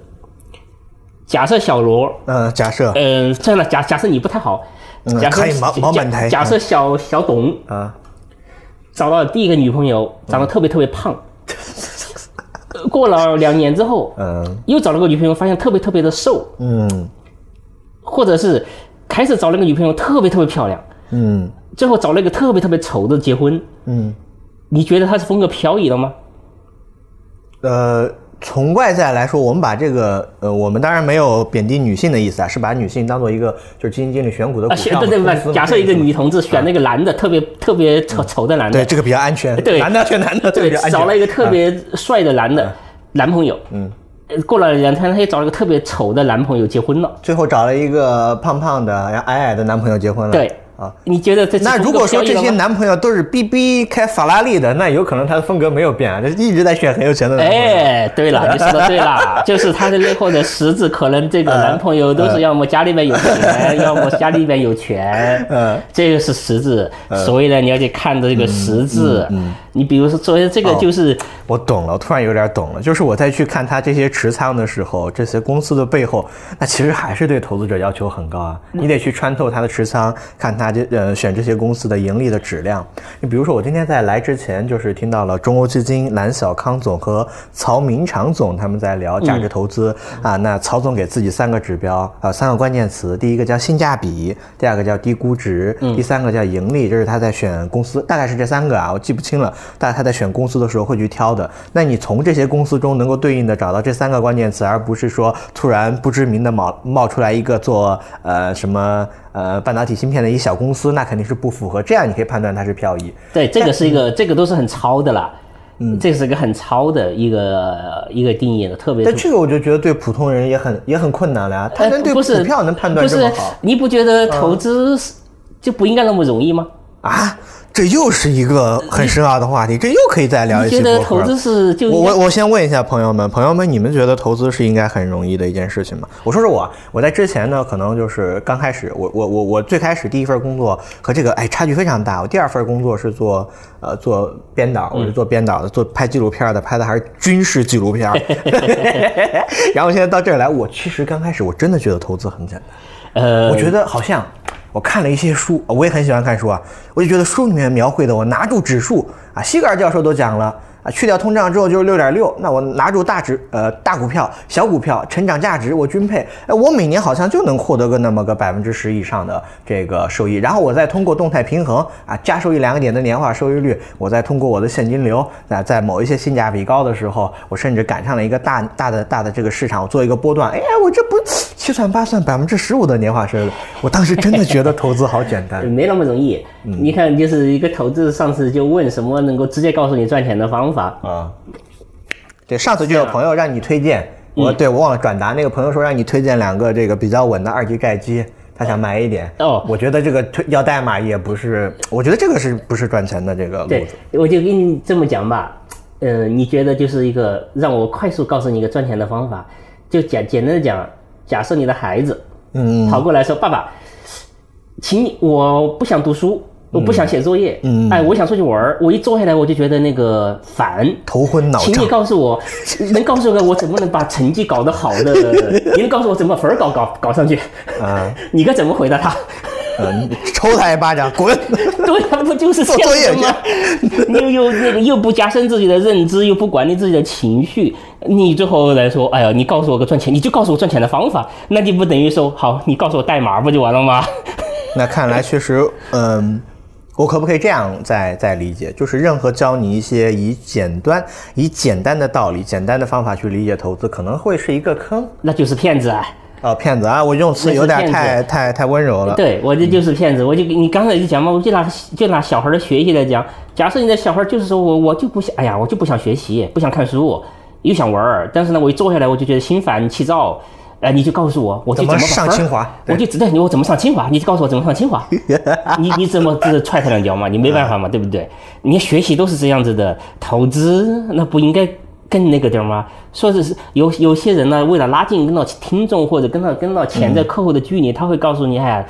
很简单的，同志们，那个到了最后他会给你卖卖他自己啊，但是呢，他会他会觉得给你觉得他。他会让你觉得他掌握了这个秘密武器，但是其实没有，其实没有。就是如果谁掌握了这个秘密武器，我告诉你吧。如果我掌握这个秘密，我才不会告诉任何人。我今天跟裴勇总聊完之后，回去我马上要把我播客的一档介绍的内容要改一下。我在里面本来写的还是呃叉叉叉机构基金研究员的身份，我要改成投资界的小学生。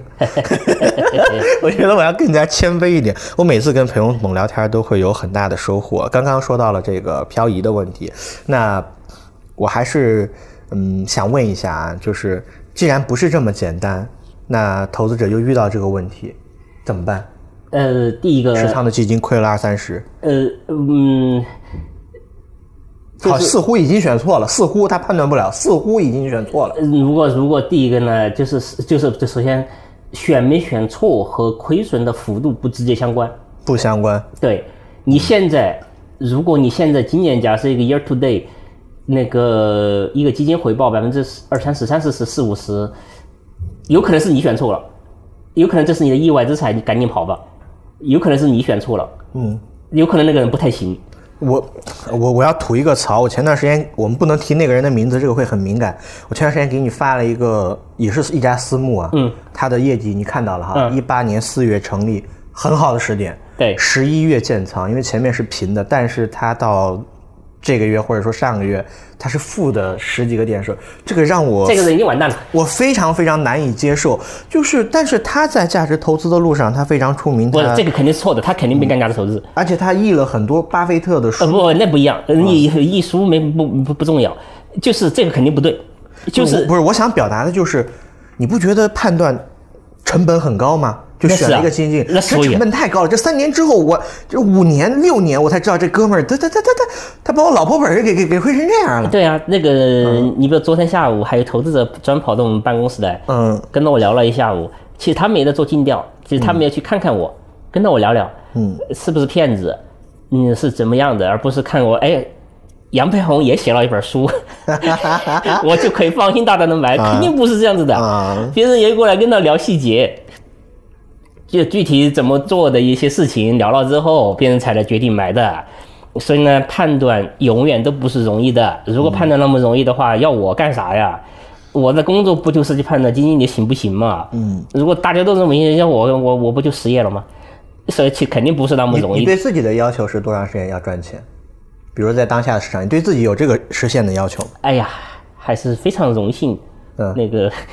我翻我今年那个一个头彩居然还是正的。对对，我今天看那个，哎呀，不要太骄傲了，它是整个 FOF 指数是负的，然后我挑的，比如说呃古一债九到这个新全系的林国怀林总管的这个古八债二的产品，它都是正的，但是可能是有些比较拉垮的 FOF 啊公募上的 FOF 就那么几百只，它它它给带动，还是等权的嘛，嗯。它是负的，哎，不要太骄傲，不要太骄傲，你要知道，我这个正的我没有做任何的那个，没有波段啊，没有做任何的 TMT，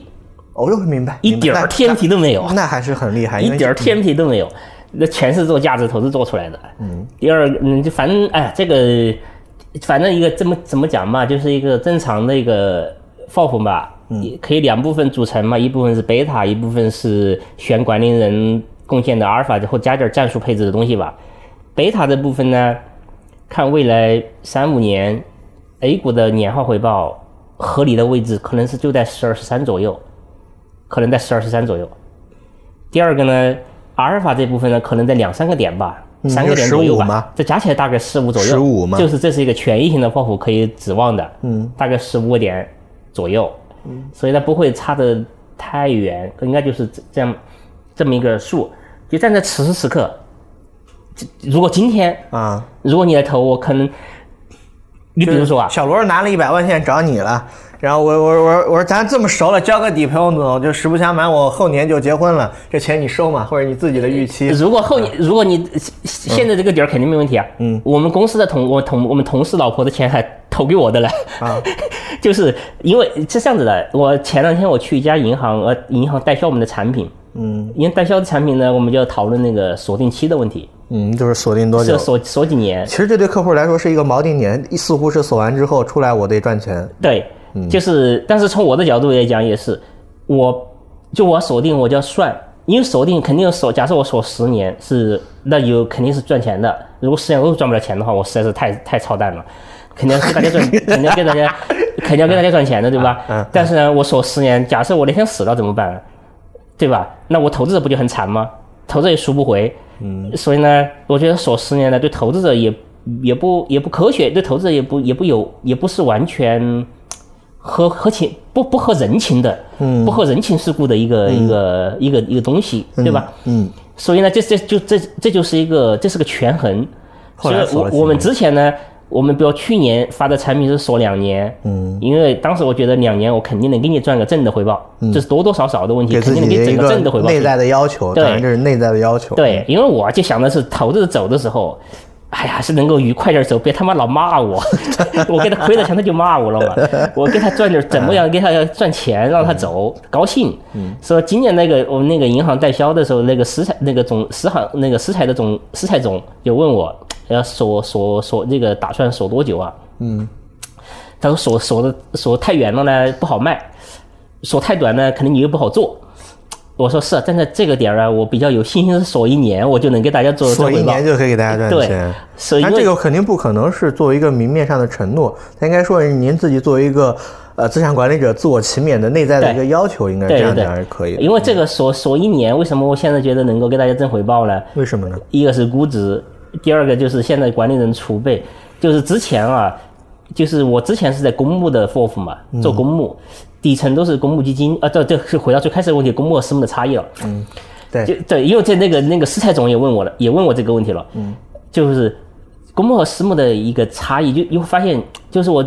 包括尤其是去年二二年的时候。哎呀，我底仓那会儿就是公募私，因为之前我在公募嘛，嗯，认识私募管理人认得不多，你拿了很多公募，对，都公募多，嗯哎呀，真的很心塞啊。就是就是你即使选的还不错的观点，但是它也是就同步性同那个同质性特别特别的高，嗯，大家的表现的那个特别趋同，你要做分散还是挺不太容易的，就不尤其是你要是哪一年？你说的是去年吗？二二年，二二年，二二年市场也不好呀。那非常不好嘛那一年。对啊对啊，就要怎样？你就大家都在跌，你要去做，就是一个跌二十五，一个跌三十，一个跌十七，跌跌个十六，就是它有这这样的一个，就是大家都就跌的很多，就是你要从里头就要分散还是挺难的，你特别特别难，所以呢特别心塞。后面但是呢，其实经过两年的积累吧，现在我做，哎呀也好辛苦，我看了大概几百家私募了，现在也就找到了几个，就是要把它而且把纳入纳入了我们的持仓了。就是所以呢，我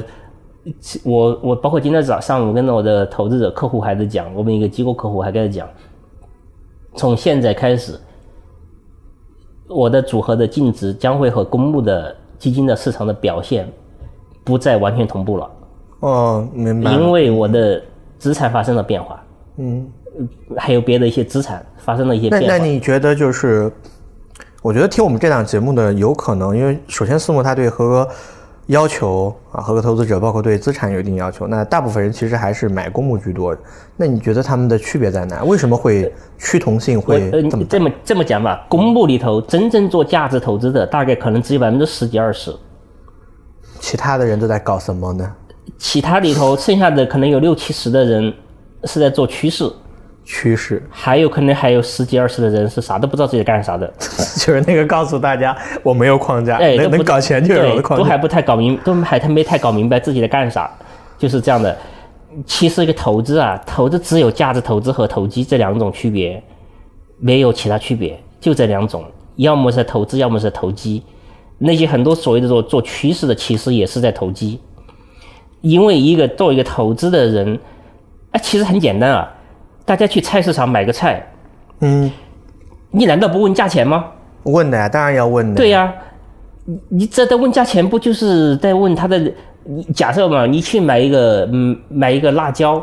你去买辣椒，假设五块钱一斤，对吧？好了，假设这个这个行这个市场的行情就是就是正常的这个季节值五块钱一斤，你会发现，如果你发现有很多人都在买那个辣椒，一就是你也想买，有很多人在买，那个店主说，那个我卖十块钱一斤吧，你还买不买？对不对？这这个东西我要衡量一下，这不划算了嘛。对呀、你不划算的嘛，因为你的那个东西就值五块钱，你让店主现在要收你十块钱，你觉得你不干嘛？对不对？你一会儿你你你肯定是想着五块或者四块钱把它买到嘛。一个投资如果没有问内在价值，就没有问这个资产究竟值多少钱，那都是在投机。嗯，这都不是个成熟的投资者。所以我我记得某个地方我跟你说，这个一个投资的正确的知识是问这个东西这个玩意儿究竟值多少钱。嗯，这个投资啊，从到这一步，我可以投资有三个步骤，有三个阶段。三个阶段，哪三个阶段呢？第一个阶段，这玩意儿是干啥的？这家公司是干啥的？哦，有人知道茅台是造酒的，其格力是造空调的啊、哦，这是个非常 basic 的认识。啊，第这是个第二个阶段，这个就是这个行业的这个公司的壁垒在哪里？为什么是他来干？哎，对你比如说茅台，我操，它好哪好在哪里？哦，品牌好，那品牌品牌好的意味着品牌溢价能够它能够卖几千块钱，你就卖不着，对吧？都是打假假设都是五斤高粱酿酿一斤酒的话，它能卖三千，你就只能卖二十或者一百，对吧？这就是品牌啊、你知道点壁垒了。当然，你的那有那个那个，就即即使这一点了，认识那也可能千差万别的。即使茅台，那就意味着其实包括现在你怎么看茅台，其实也是不是所有人都能都是相同的认知的。好了，第三个层次，这是个好东西，或者是这个差东西，它究竟值多少钱？哎，这个好像就是初步认识、了解，然后深入的探寻它的竞争优势，最后就是给它一个合理的定价。对，是这意思吧？大多数的散户都停留在第一层次，这是个啥东西？这是个啥东西，或者是这个是个啥东西都没完全搞明白，就买了，对，就买了。因为听说能赚钱。对，最近涨得很好大多数的基金经理，大多数的大多数的基金经理都停留在第二个层次，就是嗯这玩意儿它的壁垒在哪里啊？而且这个壁垒可能知道的也不是那么清楚。对，那么清楚，他大概知道就是比较公式型的啊，这个成本低啊，这个品牌好，嗯，就是市场的共同的共同的认识。那那你去只有第只有大概全市场可能只有百分之十几二十的投资管理人，不管是私私募公募加起来，可能也就百分之十几二十的管理人，嗯在真正在问这个问题，这个玩意儿究竟值多少钱？从我告诉你，从第二步到第三步的跨越，你要付出极大的艰辛。第二步到第三步，呃这这这第三步怎么算呢？我们知道一些什么 DCF 的贴现模啊，型，那个算吗？那个那个只是一点儿点儿的，那个只是一点儿点儿就是 就是这个这是一个一个一 这个这这是一个 sale 的一个一个工作了，那不肯定不是这个工作了，嗯就是你就是其实当其实这还是在第二步，你就相当于第二步有的做的深还是不深的一个。一个一个个问题了，你比如说我我我给举个简单的例子，其实跟那刚才峰哥漂移那个问题也是一样的。嗯，假设一个管理人他买了阳龙化工和买了嗯，比如五粮液，你觉得这两个管理人，这个管理人的持仓是有什么特点吗？呃，如果是我的话，比较粗浅，我会觉得他好像在行业上进行了一定的分散。一个化工嘛，一个一个食品饮料嘛，哎我我能不能觉得它在那如果我再加个华鲁恒生呢？什么？华鲁恒生，华鲁恒生啊？那我觉得这些股票都盘子都比较大，呃，不对，呃，可能你可以换个角度理解会更好一点。好，你说。你比如说，嗯，或者再加个伊利吧，伊利蒙牛，哈，就是华路恒生、伊利蒙牛，呃，五粮液，呃，和阳龙化工，嗯，这里头，阳龙化工和那个和那个五粮液是消费股，嗯，消费股，消费，对，那另外两个不是消费吗？伊利，伊利也是消费啊。哎，这就是差异。看，这就是你，啊其实说白了，这就是你对这个生意、对这个呃理解究竟有多深。啊，阳龙化工是造农药的，嗯，那是虫子吃的，是昆虫吃的，嗯，那是个。第二个呢，那个白酒是被大家喝的，对不对？被人喝的。对，嗯，他们俩共同的特征是什么？第一个都是消耗掉就消耗掉了，消耗掉就消耗掉了。，对，虫子每农药每年都要喷的，嗯每年都要喷。每年都要喷。白酒你喝了之后你就就没了，你再弄一新瓶儿一瓶新的来，对不对？你不能够重复的使用那瓶白酒，对不对？嗯，这是一个其实是个消费股，所以呢，你其实最后你去看，阳农化工虽然也叫化工，你比如阳农化工和华路恒生的相比，阳农化工的估值它就一直比那个比华路恒生要高。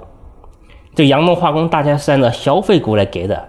对阳农化工的估值一直平均大概可能在二十倍。嗯五粮液差不多也就是二十倍，嗯 平均估值大概就二十倍。那那我我迫不及待知道后面的了。我我对伊利啊，我对这个乳业，我觉得它也是一个消费股啊。伊利蒙牛小，哎，这个就是伊利蒙牛站在比如几年前或者即使到现在吧，嗯，它其实是一个畜牧业股，畜牧业股。它和新它和那个新希望。什么盛邦、那个叫什么那个正邦这些没实质性的差异。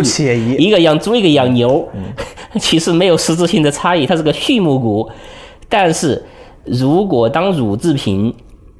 在伊利，比如以后的伊利奶粉呐、奶粉呐、冰淇淋呐、奶酪啊这些占他们的营收占的比重，比如达到了百分之八十这种程度之后，那伊利蒙牛就变成了一个食品加工的股票了，它就不再是畜牧业股了。所以这玩意儿其实是一个这个很有意思是一个是一个那个是一个是一个，就是你要找它的，你要找它内在的价值、内在的特征。你比如说刚才你阳能化工，哦，我操，一听化工股还是个周期的，凭什么？对对对对凭什么给你二十倍的估值呢？对对对对，那玩意儿是个消费股啊，因为它是个虫子、昆虫吃的。太好了，我我我提前征集一下，就是我们在后面再预约的聊的一期，比如说我要跟裴洪总聊一下，类似于这种各个行业、各个公司它的商业模式拆解聊一聊，大家想听哪一个行业？比如说小罗，小罗就很想跟他聊一下券商，因为我自己也持有一些券商的股票。嘿嘿嘿嘿这个大家，如果你们有想了解的这个公司，来请他，或者说大说一个大行业，咱们到时候来拆一个。顺便在这个地方要做一下风险提示啊，我们今天节目中所聊到的任何个股，我们也只是做举例说明，不代表嘉宾和主持人个人的意见，也不构成投资上的实际建议，请大家一定要小心谨慎。对的，因为就只是举个例子，举个名儿名儿，举个名字呢，大家可能更加听得清楚一些。刚才其实其实就刚才风格漂移啊，就是包括认识管理人了这些。其实一个管理人，如果你看他如果拿了洋龙化工，拿了白拿了白酒，呃，这些东西其实你看能够把它归成一类。但是换过来，如果一个管理人，你比如这其实对风管理人风格定义其实不是那么容易，就是在这个地方。我不知道大家可能听你的这个，可能很多人都都认识江城啊，嗯，就是这很多哎，人对，有一个朋友今天刚留言，嗯，他说我们在上一次知道您跟江晨总是朋友，然后对他有一些肯定，他想再问一个，他想问一个邱栋荣，要不简单讲两句？行啊，那个我先不先给你讲讲江城这个风格漂移的事儿。好，呃，不，不是，不是，不是，不是，不是江城这种风格漂移。我说是什么情况下你就能判断出来江城风格江城漂移对，江城他风格发生了漂移。好好好，你比如说，他有一个组合，当然这个组合呢，其实你看里头有有个游戏股，嗯，如果那个组合如果不是田宇管的话呢，嗯，那如果是江城总自己管的话呢，那就他就是风格漂移，哦，因为他的风格他就选不出来的一个股票，他们两个人共管了共管的就是一人一一人一点仓位，那就是相当于个产品今年表现非常非常对好，，就是这样子的。你比如说好了，假设江江城总，呃，江城总里边自己管的产品它的特征是什么呀？第一个，他买的公司的壁垒就是行业地位，在行业内的地位都还是不错的。嗯。第二个呢，估值便宜，对吧？就是这个，所以呢，他对成长不是太看重。嗯。他要求的是，因为他老讲这一件事情，现金流是那个企业的价值是和时间有关，和和盈利无关。嗯，所以好了，如果他某一天他重仓了，比如按照现在这个按照现在的估值去重仓了，比如高端白酒。高端白酒，哎，如果重仓了，如果买一点儿点儿就算了，这别人可能买着观察观察的。如果比如重仓了高端白酒的话，那你可能他的风格发生了，也不一定发生变化。那这你这会儿就跟他去确认了，你跟他聊了，嗯，要去跟他聊，就这会儿你可能可以判断他是不是这会儿有点风格的变化。因为其实这个问题的差异在哪里，就是在于他现在买的是第一个行业龙头，第二估值都特别特别的低的一些、一些东西。嗯，那有些现在的高端白酒肯定不是这个样子，就是现在的高端白酒其实它估值不低啊，估值的这个哎 PE 这个我们可最后一个问题讲估值这个问题，啊估值低和高那可真不是这么定义的。好，这个还好多东西可聊。可真不是这么定义的。这就是一个东西贵还是便宜，可真不是这么定义的。嗯，对。呃，假设他因为他买了这个之后，他其实意味着他是对未来那一部分，对就是对 terminal 那，就是对永续那部分给了很大的权重。它其实和现有的其实是不完全一样的了，就是和它现在持仓就不完全一样。其实这会儿你看，哎，他拿的可能也是假设。呃，大家去翻他的重仓吧，翻他重仓，如果他再拿了一些别的，你嗯，你你翻他两个基金，你翻他一个基金和他和田宇管的基金，有明显看出差异。就是那些不同的没有没有共同持仓的那个，对哦，共同持仓的那个股票，就是这个基金呢是他跟田总两个人共管的，然后在这个地方有一部分持仓股是他没有，而田玉总有的，那应该就是田总选出来的。对，就是如果哪天江晨总自己也可以自己也整重仓了这些啊，呃，要么当然也不能说他就变了啊，要跟他去聊啊。你能不能说他进化了？万一他听到了啊，呢？对啊，就是有可能是啊，就是 啊，进化我。我我们聊的是他，我有田总的微信，对，他有可能是进化了，对啊，是是有可能是进化了，嗯是就是这就就这会儿应该确认了，就是给别人下判断其实不太容易一件事情。而且是不要轻易给别人打标签儿，就是这样。我不太经常有人，哎呀，裴红，你给别人打个标签儿，我他妈的我不知道啥标签儿给你打每个人每个人都是很复杂的，你要从多个角度去认识这个，从多个角度去认识这个人。这个才是更准确一点儿，而不是上了一个打这个成长，那是个价值成长，那是个价值，不是这么要这么简单的话，嗯，那也这个工作也太简单了点儿，太糙了点儿，太粗糙了点儿。呃，邱总，对你刚才问邱总，邱总我一一八年还是一九年的时候，我去上海的时候，见过他，呃，对我们当面聊，邱总是很激动的一个人，很激动的一个对，，就是一个性情中人，他情绪比较性情中人，哦，性性情中人，对你。们是因为喝酒了吗？不不不不不，我们也就是聊聊股票 嗯，也就是聊聊持仓，呃，他反正这个性情中人。但是邱总呢，你会看到，第一个呢，邱总其实是在进化的这么多年，嗯，邱总过去买的都是，嗯，便宜的股票吧？他现在讲 PBROE 了，呃，不是，他最开始的时候就讲 PBROE，这个不重要，这个也不重要。不重要。他是在在在还在汇丰进信的时候，他的沉迷于汇丰进信，嗯，在那个地方就讲 PBROE，那个就是买低估值的。他甚至有一段时间买垃圾股，就是那个，嗯，他就讲嘛，这个这个玩意儿虽然是个垃圾，但是呢。卖废纸它还值五毛钱，我现在两毛钱把它给买回来，那也还是可以的。还能赚个三毛。对，还能赚个三毛。对他当时有一段时间是这样子的，但是其实你看他最近的这几年的持仓，你会发现它是有进化的。嗯，比如买一些互联网，而且有一些互联网就是你会看到里头有些它可能都没有那个，就是现在目前还没有盈利。我明白明白，你的意思。就目前可能都还没有盈利的一些股票。第二个，他即使买的一些，比如一些资源股里头买的有些也不是这个行业里头最好的。嗯他买的可能里头也有些有些瑕疵的，嗯，但是呢，他一个是买的比较便宜，这个他是比较那个的，买的便宜。大多数股票吧都比较便宜，嗯买的比较便宜。第二个，这个这个它还是比较灵活，他还是还是很操操作起来还是比较灵活的一个一个基金经理。当然就是看你的偏好，就看你的偏好了，就是你你，因为其实所有的事物都是双刃剑。当一个灵活的人，意味着你有可能会，你就简单讲嘛，如果你在零七年、零或者零五年你买了腾讯的股票，你这几年反每一次灵活都是你最后失，都是你最后亏钱的、失败的，都是你失败的操，都是你越灵活越失败，是 你其实就应该死了，牛股，最好的处理方法就是啥也别干。就装死。对，啥也别干，踩上牛股就是啥也别干，就让我想到了另一个，也是一个大 V 吧，他在网上会公布自己对于一些股票的感受，也是这样对。那其实这个朋友，我想替他问一问，他可能是想买他的基金，或者已经买了他的基金。买可以啊，嗯，买可以，就是嗯 这裴勇总现在这个表情你们看不到，知道吗？呃，他的反正现在现在他的他的盘子应该也不小了。不小了，是不不小了。嗯第二个呢，邱总其实你看他过去，他其实买中小盘的多，对，买中小盘他就是对小盘小盘的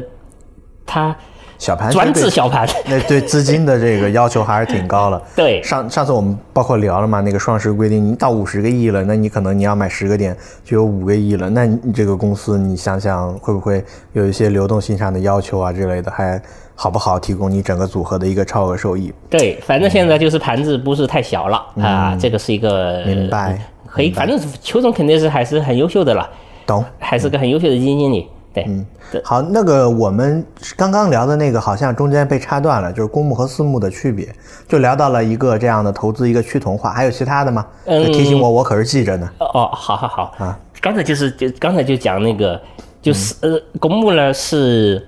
就公募的 range 比较，就是公募的好的、差的相对比较，就是公募的模式很多时候还是比较趋同。刚才就是百大概百分之二十的是真正的一个要问一下，问一下这个资产值多少钱的，这是一个，而且这是个其实是应该应该问的，而且是必应该必须问的一个一个一个问题。嗯，当然，很多人其实没讨论这个问题，很多都讨论的都是看，比如未来啊一两年、两年那个这个行当是不行啊，PEG 不就这样子的嘛？其实就跟那个，包括现在他们限薪、奖金递延，然后改变每年的这个冲业绩，然后排名，呃，给钱。哎，你你你之前在公募的时候，当时是怎么考核的？这个利益其实是最能够体现结果的，嗯，其实，啊，其实跟这个会有很大的关系吗？呃，我觉得关系不大，不大吗？不大。就大家到年底之后，就就就就就比如说去年，去年蝉联其实啊，其实没有那么那个，反正我我不知道别的公司，我们公司就是反正我了解的一些朋友也也不是那么算的。也不是这么算的。，对，因为其实哎呀，就是有的假设，就是有的年份，有的基金呢就是会倒霉，有的基金呢就是会占便宜。如果你占便宜呢，你，你把所有奖金都给他占便宜经营了，倒霉的基金你就是本来也很优秀，就是风格不在他那儿，他倒霉那。说明你们那个公司还是很好的嘛。都是应该这应该这样子的，嗯我觉得资产管理应该这样子的。如果就否则看的太短了，是啊，你看的太短了。今年大家大家有只是一些特别小的基金公司才会这样。这对基民的伤害非常的有些特别小的基金公司，但这其实网上搜一搜都能知道呀。有小的基金公司，反正动不动谁谁拿了一个亿的那种，那就是、啊，那种可能就有点问题的某一题。家嘛？对，这个就是相当于他会鼓励基金经理去冒险嘛，对，去某一年翻的挣了就跑嘛，后面赔。性价比高。对呀某一年这大比例就压到一个赛道上。对呀、挣挣了就跑，挣了反正第二年亏了跟我也没啥关系，奖金我也拿到手了。这个这个嗯，正常的严肃的基金公司别人都不会这么那个哦，。在这个地方，我觉得给大家也有一个提示啊，像这种满仓呃浮盈也干的这种基金经理，猛压一个赛道，其实我们还是要敬而远之。这个因为大部分人，尤其我，我我被套了之后，我第一个动作是啥？彭总，你猜一下？加仓，啊，肯定啊，那些 资金套进去了，管理费他又收了嘛。我觉得这个确实也是非常不好的一点。对，因为其实你想嘛，嗯如果满仓干某一个东西的时候，你想这个行业有那么多优秀的公司吗？他到底在赚什么钱？对呀、这个行业难道这个行业难道这公司都这么优秀吗？你就挑，你就其实说白了，要么就是你就是根本挑，你就没这个能力挑出来那个最好的，你就整了一堆，那就意味着你从好到从从好到不好排嘛。有最好的、持优的、更持优的，对不对？如果你满仓整了很多东西同一个东西的话，那意味着其实你把很多次优、更烂的东西全弄进来了嘛。这有点像我之前一直不太喜欢的一个基金，就是诺安成长。那蔡总很聪明啊，他今年还发了另一只产品，他的一只基金布局在芯片半导体，另一只基金它布局在传媒上，这两个基金的这个走势就有一些区别。那我们曾经拿一个指数国证半导体芯片跟它比较了一下，发现在背后它跑不赢这个指数，所以也是很尴尬的一件事情。对，这个这个是很多的，这种这种情况确实是是很也很正常。反正哎，投投资者，嗯，嗯我也没法没法批评投资者啊。投资者反正他们有他们的逻辑。母，衣食对不要批评衣食父母，不不不不不，我就是就很多是不动脑子的。是这样的。对，很多都不太动脑子，经常都是就就像刚才那个问题一样，投资上呢，你就告诉我怎么赚钱，给个代码，给个代码儿。我我我这么多年，我也不知道他是不是真的这么信任我们。对我我我我不给任何人推荐股票，推荐股票，也不推荐基金。嗯，原因昨天下午那个投资者就讲，我就跟他讲，我不会给任何人推荐股票、基金。原因是在哪里？第一个，我也有可能看错；嗯，第二个，即使我看对了，这个人很好，但是有可我看的是他长他我看的这个人很好，他就意味着他其实长期最后也很好，就证明我是对的。但是他有可能在未来的一年两年，他就是他倒霉的时候，有可能刚推荐给你之后，就是开他开始他倒霉阶段就开始了。明白。第三个，在我这儿，我是一个组合的概念，嗯，有他的风格，我有另外风格来平衡它。啊我一推荐给你了，你就把它当成那个当成那个唯一的一个风格，你给他猛干。嗯。第四个，我推我即使对他有信心啊，我觉得他也不错，我又不敢拍着胸脯说他就是对的，就是他就是好的。投资都是有不确定的，都是有概率的。但是呢，你一听，哎呦，杨培红告诉我了，这个人，嗯，那肯定这个人不错。你的这你一下，我的假设我的信心只有八成儿，最后你好像你你觉得这玩意儿有一百分之百了，你就猛仓去干。关键是，而且有稍微有一点波动，如果向上波动还好，他拿得住；向下波动就完了，有可能朋友都做不成了。哎，对，就是就是嘛，就是朋友都做不就是我推荐一个一个股票，他赚了，他就让我推荐下一个股票，他就对朋友们，如果想跟我们做朋友，千万不要在留言板上面问我们要代码了，或者是推荐什么二级债代码。当然，你可以如果说有想聊的方面，可以问我们，我们倒是很愿意聊的。对这个，因为我觉得这是一个还是挺危险的一件事情。嗯，刚才就是这是个组合管理，这是个不管，这是个很严肃的事情，就就是绝对我我我反正我我不会跟任何人推荐任何策略。朋友们，我们是不是还有一个话题没有？就是究竟什么算是买的贵、买的便宜？可以啊这个我看我们聊了一个半一快两个小时了，这个我们留到下一期吧。讲公司，还是说你想这一期？我这期聊了吧，聊了，这期你聊了，状态怎么样？可哎没问题，再聊十个小时也可以。好 好，行我我们喝一口水吧，喝一口水。哎来，没关系，可以让大家等一下，他们听四然，我们碰一下，碰一下，碰一下，哎，碰，干杯。嗯呀，循序渐进来的。对就是为什么突然要说怎么定义贵？这这是呃这是因为就是这是一样的，任何东西都是一样的，就是任就是因为基金其实都是股票的集合，基金是股票的结，但它是对动态变化的呀，比例也是变化的呀。对是一样的，就是是一样的，你去判断你这个看的是是一样的，就是这个为什么会我要这个问题是我提出来要来讲讲这个问题的，对，是因为我们有投资者在问，就是他的关心，就什么是贵，什么是便宜。贵这个东西啊，其实是相对于内在价值来讲的，不是 PE，也不是 PB，也也不是任何的估值指标。估值指标都是一个简化，都是对内在价值的一个简化，里头有很多的有很多的不确定，就是很多都不准确。我们怎么来去讲一个内在价值的话，我们其实可以很简单的看一个，第一个就所谓的清算的价值，就是格雷厄姆之前他们讲的检验地。你比如说一家公司，它的净资产就它的净现金现在有一百个亿，但是它的市值只有六十个亿或者七十个亿，那意味着其实这个基这个基金是这个这个公这个公司上市公司是有净现金的状态，你把它拿六十亿把这个公司全给收购下来，你可能那个这个这个这个现金你都多赚到百那个三十四个亿的现金，对不对？这是一种就所谓的现金的那个价值。这个首先在美国现在发生的比较少了。因为大家都这种特别这风险特别特别低嘛，大家都会去捡，而且捡这个东西都都不难，都是计算机一跑就能给你跑出来的。你你你就你账上有多少现金？对，账上多少现金就净现金，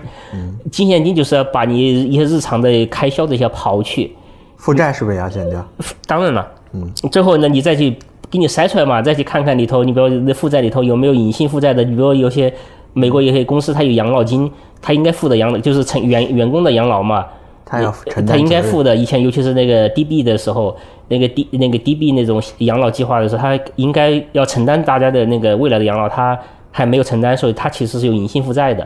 你要把这些跑掉，如果还有净现金的话，你想都不想把直接买下就完了，把这公司直接收购就完了，你就直接就赚到这个钱，就所谓的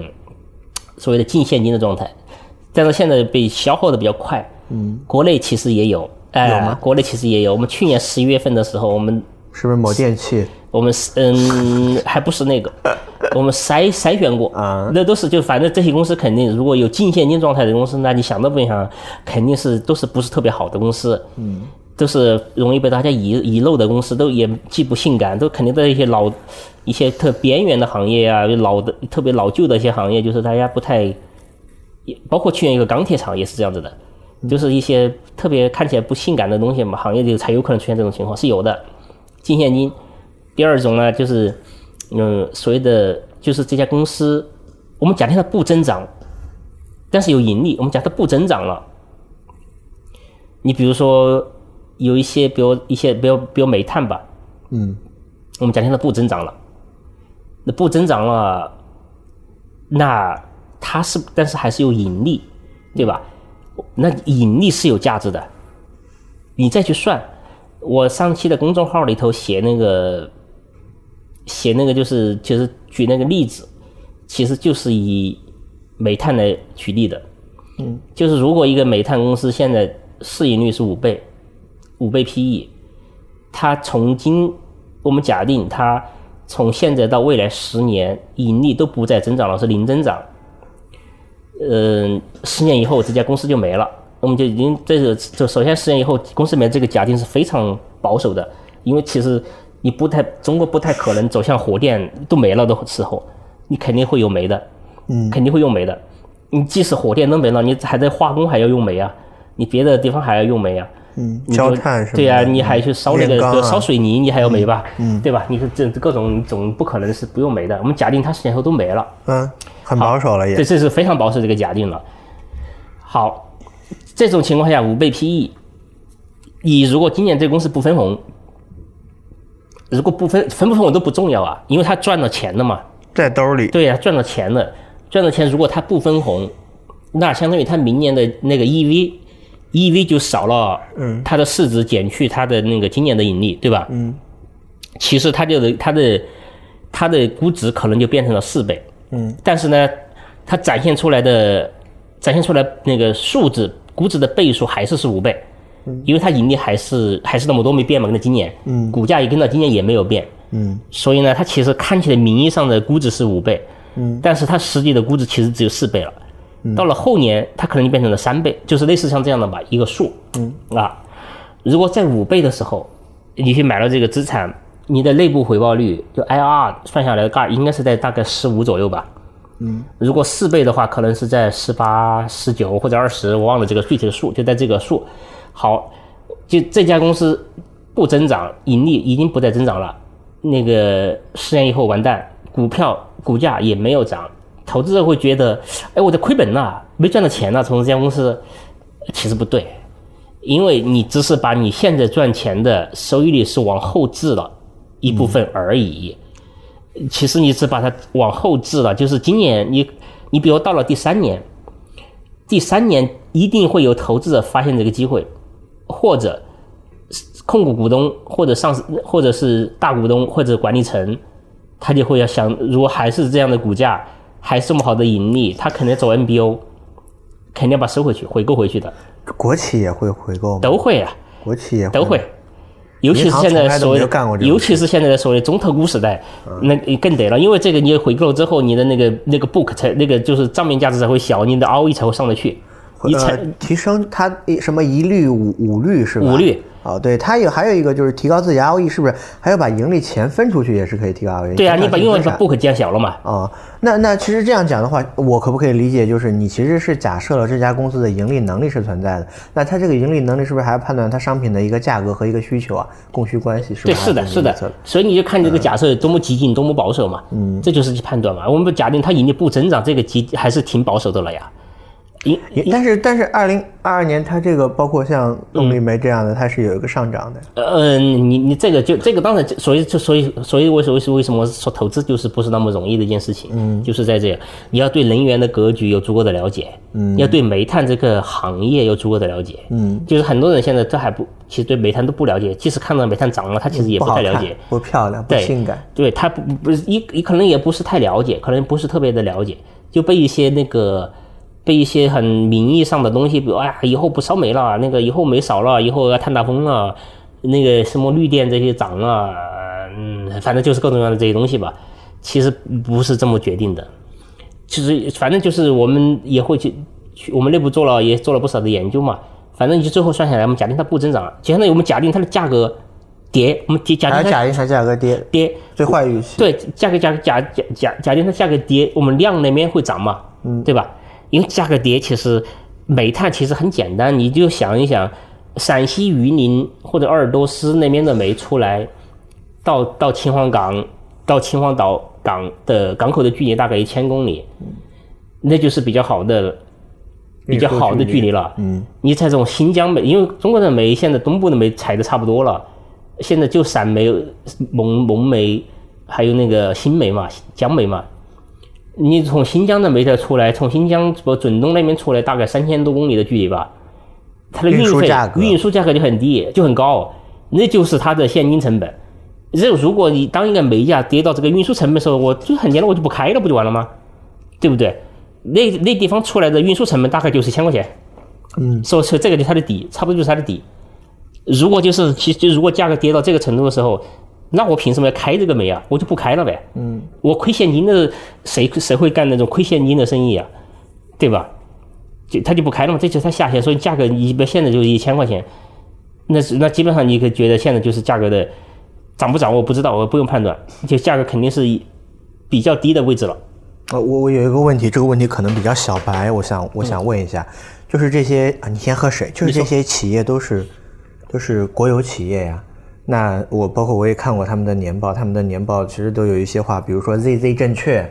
啊，这个在 ZZ 证券的领导之下保障国计民生，那它是不是可以理论上是可以亏损的？即即使它是一家上市企业，有没有考虑过这这这方面的？嗯，或者说我这个当然，第一个是有可能对啊，有可能，但是你只要想，这投资嘛，我们要相信一个基本的规律。嗯相信基本的规律呢，就是认为就是不会国家没有办法让一个行业有意的让它去亏损，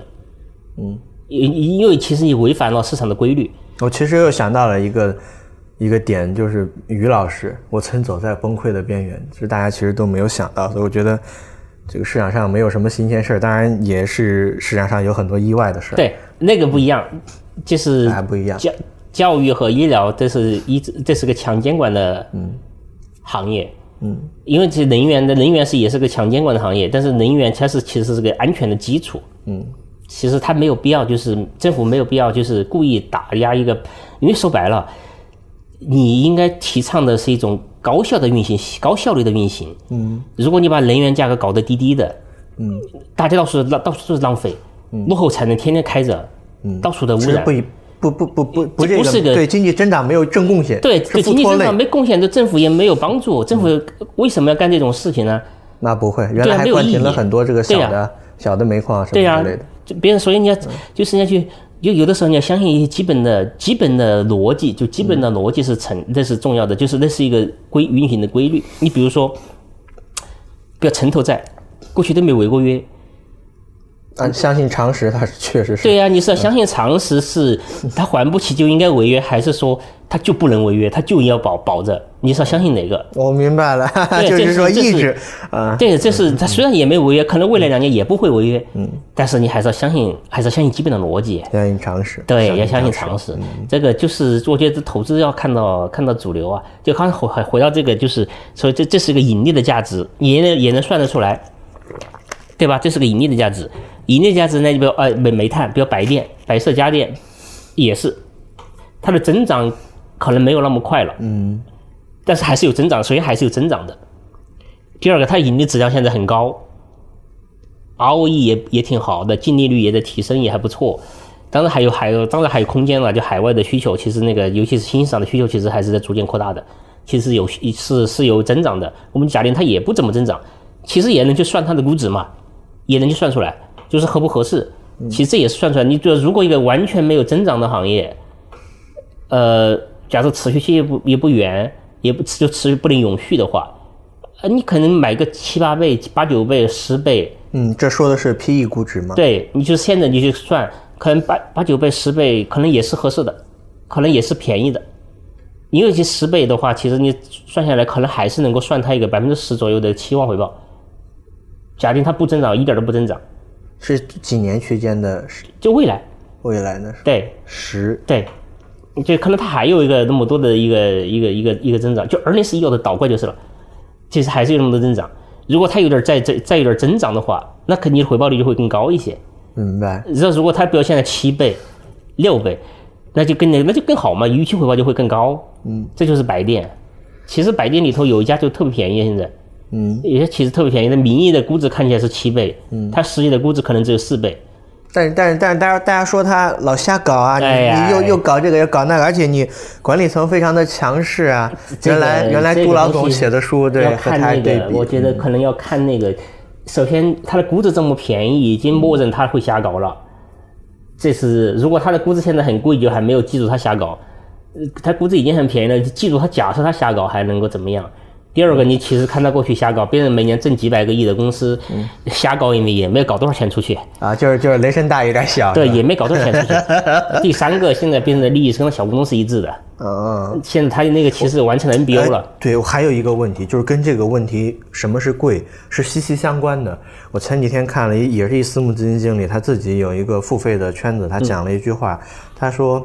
这个市场上真的有一些朋友傻到希望通过分红来收回自己的盈利吗？因为绝大部分在 A 股上上市公司的大股东利益和小股东并不一致，他们并不会把钱分给你。让他举了一些公司的例子，在这儿我就不提了。他说，绝大部分回馈股东的方式是把公司的业绩搞起来，然后搞得性感一点，通过估值的拔升、股价的提升来回馈给中小股东。他大部分是这样的，所以他不赞同以买公司的这种内在的价值去看它的。那是错的，对他不是这么想，那是错的。所以，所以你看，就是我今天跟你聊，包括我今天跟其他看的东西，大家在听我们这期播客，听完之后，很有可能他顺手在雪球上，他就看到了，哎，比如说北京炒家的介绍，字节跳动前员工八七年出生，二十万，几年翻倍到了两千多万，现在以稳为主，他是很容易被这种比较性感、比较传奇的故事所吸引，那就忘掉了这样的一些，嗯。可能一一个前员工翻了多少倍，另外一个前员工把裤子都赔没了。我这个嗯幸存者偏差，对幸存者偏差。第二个，那个幸存者是不是真的是真的是告诉你的全部，你也不知道。你不知道这是不是真的？对你也不知道是真他有可的假的，他也不能是营造这个故事来赚对，他可能是故事在骗你，嗯其实你也不知道。这个反正我觉得投资者还是放亮眼睛吧。就是刚才反正那个讲的肯定是不对的，嗯，就是一个他首先任何一个公司的价值是都你看那个现金流，就是来自于如果这个公司从来不分红的话，肯定是没价值的。但是不是说现在不分红就怎么怎么样，而是将来也会分红。如果你就想一个公司，它如果不分红，它会发生什么事儿？如果它首先这是公司治理的问题，如果它又不分红，如果你就想，如果这公司它就没打算分红来回馈投资者的话，嗯，他也不会搞好业绩的，你放心好了，明白？他也不会搞好业绩他也没。有这个动力。对那我们在分析上市公司的时候，看股权结构有必要吗？有必要去看？呃，要当然要看了，要看嗯当然要看了，是要去看这些，他一些比如有些什么什么系，什么什么系的，可能他天生的名声就是不太嘛，公司治理不太好，就是这个就要小心。嗯，就是你当然看公司治理是很重要的一点了。就是这肯定就是就刚才讲，如果这个股东这个公司如果他都没打算分红，他也不会给你创造价值的。我告诉你吧，他也没打算好好干活儿，他已经把钱反正已经卷完了。对，他就想卷钱走，他也没打算跟你好好说，我就跟你说通过什么盈利提升盈利拔估值那些扯，给讲讲故事拔估值可以，嗯，要通过业绩的拔估值那是他已经给你搞好业绩，他没有必要，没有动力说后面。对呀、他这如果都有动力，他就就在好好干活了。对呀、你这个就是你这相当于一个人都已经付了巨大的努力来把这个活儿干好了我，明白了，就是相当于这个我这个呃结婚彩礼钱都给你了，你居然说我没想着好好娶她，你这不扯吗？对呀、啊对呀、打我觉得这工了几十个这个肯定是不对的，这肯定是他肯定还非常片面的，嗯，他这个就是这是很多投资者他对价值不太了解，他这个收的可不便宜，他那圈子。哎呦这这这这钱哎，多少钱我可以收收不？几千块钱吧，几千块钱，几千块钱一年。那几千块钱一年是人均啊，一百个人他这个对吧就万，哎呦我去万几。那还比我的收入还高嘞！嗯 还管啥组合呀？我就去卖课就完了。卖课可以，卖课可以，可以可以，卖课很赚钱，很赚钱。对，这不就扯远了，扯远了。就就就好了，就刚才讲，就是第二个，这是一个盈利的价值啊。嗯。第三个，成长的价值，这是最难的一部分。就是你要算它未来行业的竞争，这个就是这是这是。最难的一部分。但是很多人认为这部，其实很多人市场上所谓炒景气度的人，他其实是默认是要干这一部分钱的。嗯，这是最难的一部分。这比这是真的，这是需要穿透力。你需要对这种生意模式、对这个公司的治理、对这个公司的质量、对这个公司的护城河有非常非常深的研究。呃比如说，不容易，这个不容易。这是非常难的一件事情。你比如说那个，比如说茅台，嗯茅台不是大家有分歧吗？嗯，有争议嘛？你比如好了，茅台假设这玩意儿怎么去看呢？你可以这么去看啊，有一帮人说，你看那个，嗯呃，现在中国人呢，人老了都不怎么喝酒了，那个而且人呢越来越少，所以呢它的量下来了，而且呢，比如现在呃那个什么各种什么三公呃打击什么公公款啊啥啥的啥的啊，消费，所以呢茅台不值钱，或者不值三十倍，嗯，但是呢，就是对茅台这个东西，如果仅仅从量上来看呢，可能不太对，嗯，可能或者不全面，至少不全面。那茅台是个什么东西啊？茅台那那玩意儿哪是酒啊？它是什么？那是个社交品，社交品、对，那是个社交品，奢侈品。对，它比奢侈品还好，你知道吗？那放酒桌上放茅台有面子，放五粮液现在估计都没有茅台有面子。对，我就给你剑讲南春是吧？这个这个这个 这个最最个这个举个最简单的例子，我知道有一个有一个人去请他的客户嗯，吃饭拿了一瓶茅台一九三五，一九三五，对，茅台一九三五，那个那个客户来回的端详这瓶酒，就是他妈不喝，来就是觉得觉得这啥玩意儿啊？嗯，就是有一次，还有还有一次，我同事拿了瓶那个茅台的前酿酒那个总什么总工艺师的那个调酒师的周那反正一个人嘛，嗯，他也搞了一个酒。跑过来，哎呀，说这个尝一尝这个酒很好啊，嗯这个酒一一千三百块钱一瓶，嗯，还你看，茅台往这儿一放，没有任何人说一句话，这个茅台啊，这是要值多少钱？少多少钱啊？不需要说。不需要说，这个酒往这儿放，你看说这是茅台的那个这个品质和茅台是一模一样的。嗯他其实没明白，喝茅台谁喝的是品质呀？品质当然很重要，当然你不能不能是假酒，对吧？哪喝的是这个？喝的是身份，喝的是认同，喝的是身份，喝的是认同，对有点那个八八四八。对，这哪喝的是酒啊？茅台的酒难道就真的比五粮液喝了好喝那么多吗？或者茅台的酒能够就比别的酱酒真的能好喝那么多吗？其实这个真不是。对呀、在茅台镇其实有很多自己做的酒，因为像茅台它的呃酿造的工艺，啊包括其实还有一个酒，还有一个很小众的酒，但是那个我经常去买他们家酒喝，但是他们欠了很多钱，然后被银行还扣了，其实有有几个山的那种酒，他们的酒质其实比茅台还要好，对呀、你说喝茅台大台家不知道。对呀、谁喝的是酒啊？喝的是茅台的仨字儿，茅台这俩字儿，嗯，喝的是身份认同。哎，现在现在他们还敢宣传国酒吗？以前好像不是最开始不是茅台宣传的，不应该不让宣传了，对他这个他这个牌子刚开始打出来无所谓了。现在人人家是茅台不用再宣传了，现在是不用，确实不用再宣传了。对，所以为什么就是讲茅台它，比如好了，一种你不要去做，因为你去做个，刚才你你最开始某个地方问价值什么 DCF。DCF 不是瞎做的，嗯，你的每一个参数其实都意味着你对前面的变量你对那个对这个公司的壁垒的认知，嗯，你比如说，好了，你比如见着去年茅台六百五十亿的营收盈呃净利润，第一个，你假定它未来还有多少年？假设未来十五年或者未来十年，它的年增速是多少？哎，是年增速是十还是十五？未来十五年能持续多么长时间吗？这个是一个，这这个就是你首先对这个壁垒的判断了，嗯，对这个它的属性的判断了，嗯，如果你觉得这是就是人口都越来越少，越老呃老人越来越不喝酒，那你就不能够假定这么高的增速。如果你假定它是个社交型，那没准百分之十五的增速就不高，就有可能这偏低，有可能是合适吧，有可能持续时间还会更长，对吧？就是属于高增阶段。到了好，到了稳态的阶段，成熟的阶段，成熟阶段，你的你如果假定它是一个那个普通的消费品，那它可能的提价的可能赶不上 CPI 或者比 CPI 要低。嗯，但是如果它是个社交品、奢侈奢奢侈型的社交品的话，那你可以默认它的它的提价可能能够跟上 CPI、CPI 或者比 CPI 要高。嗯，如果是这样子的话，你再去算哈，你比如假设现在六百五十亿，未来我给你算一下啊，现场算是吧？假设六嗯六百五十亿乘以乘以呃，你假设按照每年十五的增速，嗯一点一五，呃，再乘以那个呃，假设高假设高增还有一个呃，假设还有十五年吧。哦，好，你这个好，嗯到十五年，那就意味着十五年以后，茅台的净利润年年净利润是五千二百亿。哇，好，五千二百亿给它多少倍估值？除以市值，除以，那就第二步就牵涉它的那个就是中泰类、稳态类部分的估值。嗯，假设我们年化的，假设我们要求的内部收益率是百分之十。嗯，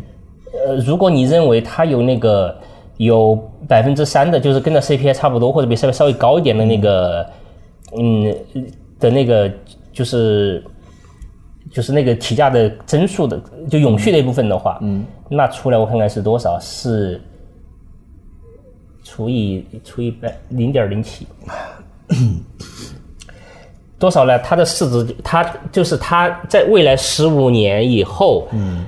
它那会儿的，呃，它的值，它的现，它的现值就值七万五千亿的市值。七万五千亿的市好，七万五千亿市值，你再把它折折现折到现在来，折回今天，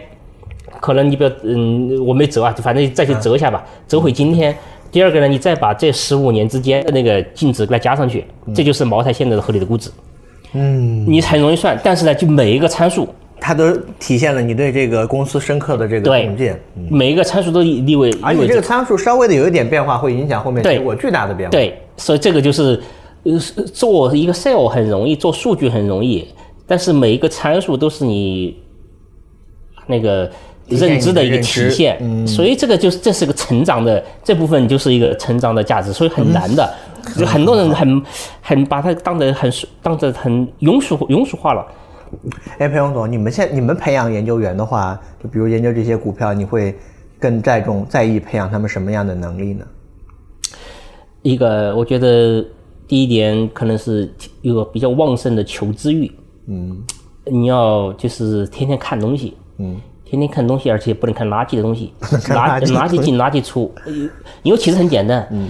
市场上大多数是垃圾东西，就是越是快餐的东西越垃圾，我刚想问怎么分辨，越是快餐的东西越是垃圾。快餐越垃圾。就是越是告诉你现在马上就就是就是最简单的，就像那个交个就像那个打就像那个盖个房子一样，越是在搞地面的，它越垃圾。嗯，越越好的是应该是猛搞地基，你把地基搞好了，上面自然好。你把那个就是栽花呃种栽花就是这个种个种子嘛，你把那个种子先搞好，把那个土壤要改好，肥料要搞好。最有价值的，其实往往是大家看不到最有支撑的东西。对，而而那些大家最能看到花里胡哨的东西，它有可能是最没价值虚的。对，最没价值。所以你凡是有什么给你秘籍的、快快诀、口诀的、什么那个呃秘招的，基本上都是没跌破。五日均线就卖出，对那些都没价值五日均线就买入。对，那都没有没有价值。其实我们做这个还挺有意义的。就在昨天，有一位朋友给我留言，我不知道你现在是否在听。他说他前几天还在学习什么蜡烛图，他也是上海的哎。呀，没必要，没必要，没必要，完全没必要。啊，当然不不，每个人有追求，每个人有自己的追求，他他听了说没关系，他听了这档播客之后，他觉得可能确实是没必要，因为之前我们聊了，包括怎么选基金经理那一期，他觉得也很有收获。我哎觉得我跟你讲一个事儿，就是我写公众号里头投资名人红黑榜里头举那个利弗，这个利弗，国内都大家都很多知道的利弗摩尔嘛，嗯，后来怎么死的？对呀、穷穷困潦倒死的。首先，利弗摩尔都不是你能选，你如果你说实话，你能有利弗摩尔的那种天分和勤奋，你干什么成？你干什么都成。利弗摩尔可不是你想的投机分子，那是别人真是付出艰辛的努力。每而且那个人本身就是天资聪颖，是那个智慧过人的一个人。哎呦，而且他还比极其极其勤奋，他能够很多的股票的走势，别人直接能给你复述出来，每天复盘。嗯，你很多人有几个人做到来没有这？样的软件，对呀原来那个小黑板写，哎，对呀、别人能记住。住每一个股票的走势，嗯，这个那别人是天资聪颖的一个人，不是那个说、那玩意儿，嗯，就是那么容易的。我我我我我不建议大家这么去做。反正那个如果当时也做也呃也可以啊，呃也有也有可能会做成功，只不过当时做成功告诉我一声，我也来学习学习，我可以让你教教我嘛。可以可以可以，大家还是很多人想和你做朋友的。然后，然后裴勇总在那个小宇宙上的呃昵称是爱投艾草的爱投资的投，这有什么讲究吗？嗨，是打错字儿了吗？不是，啊，我也不想用我自己的名字。啊那个有一次，我就啊，我就写了啊，该该怎么搞呢？啊，投吧，就就就爱投了。嗯 好，大家如果说想跟他互动，他也经常上去看的，也可以留言。裴勇总也看得到，我们上上两期其实留言还是挺活跃的，都有一百多条，嗯，很好。那我们今天其实节目到这个地方也比较长了，最后还有一个常规的问题，我想问一问啊，跟这投资没关系。你最近在看什么书？上次推荐我的书我没看，呃好呃，惭愧。最近我在看一本儿叫哎、那个我上次说过没有？《战胜华尔街战胜华尔街是很老的书了》，呀，很老书，哎呀，好书不嫌老。彼得林奇的是吧？对，好书哪嫌老？好书应该来过。应该一句话说，这本书里面写了彼得林奇的什么？呃，就是嗯，就是彼得林奇，他介绍了他过去的里头有很几个部分介绍他过去的一些操作。他虽然总结了所谓的一些经验，但是呢，我就想我讲，嗯，对每个投资者可能都有不同的，但是我想在中国这种现在的这种环境下，我想给投资者就讲刚才那一句话，我已经讲过了。其实彼得林奇说的，嗯。在一个没落的行业里头的市占率的提升的公司的价值，远远高于这个蓬勃发展，但是要费尽九牛二虎之力才能获得一点儿保住你的份额的公司的价值要高得多。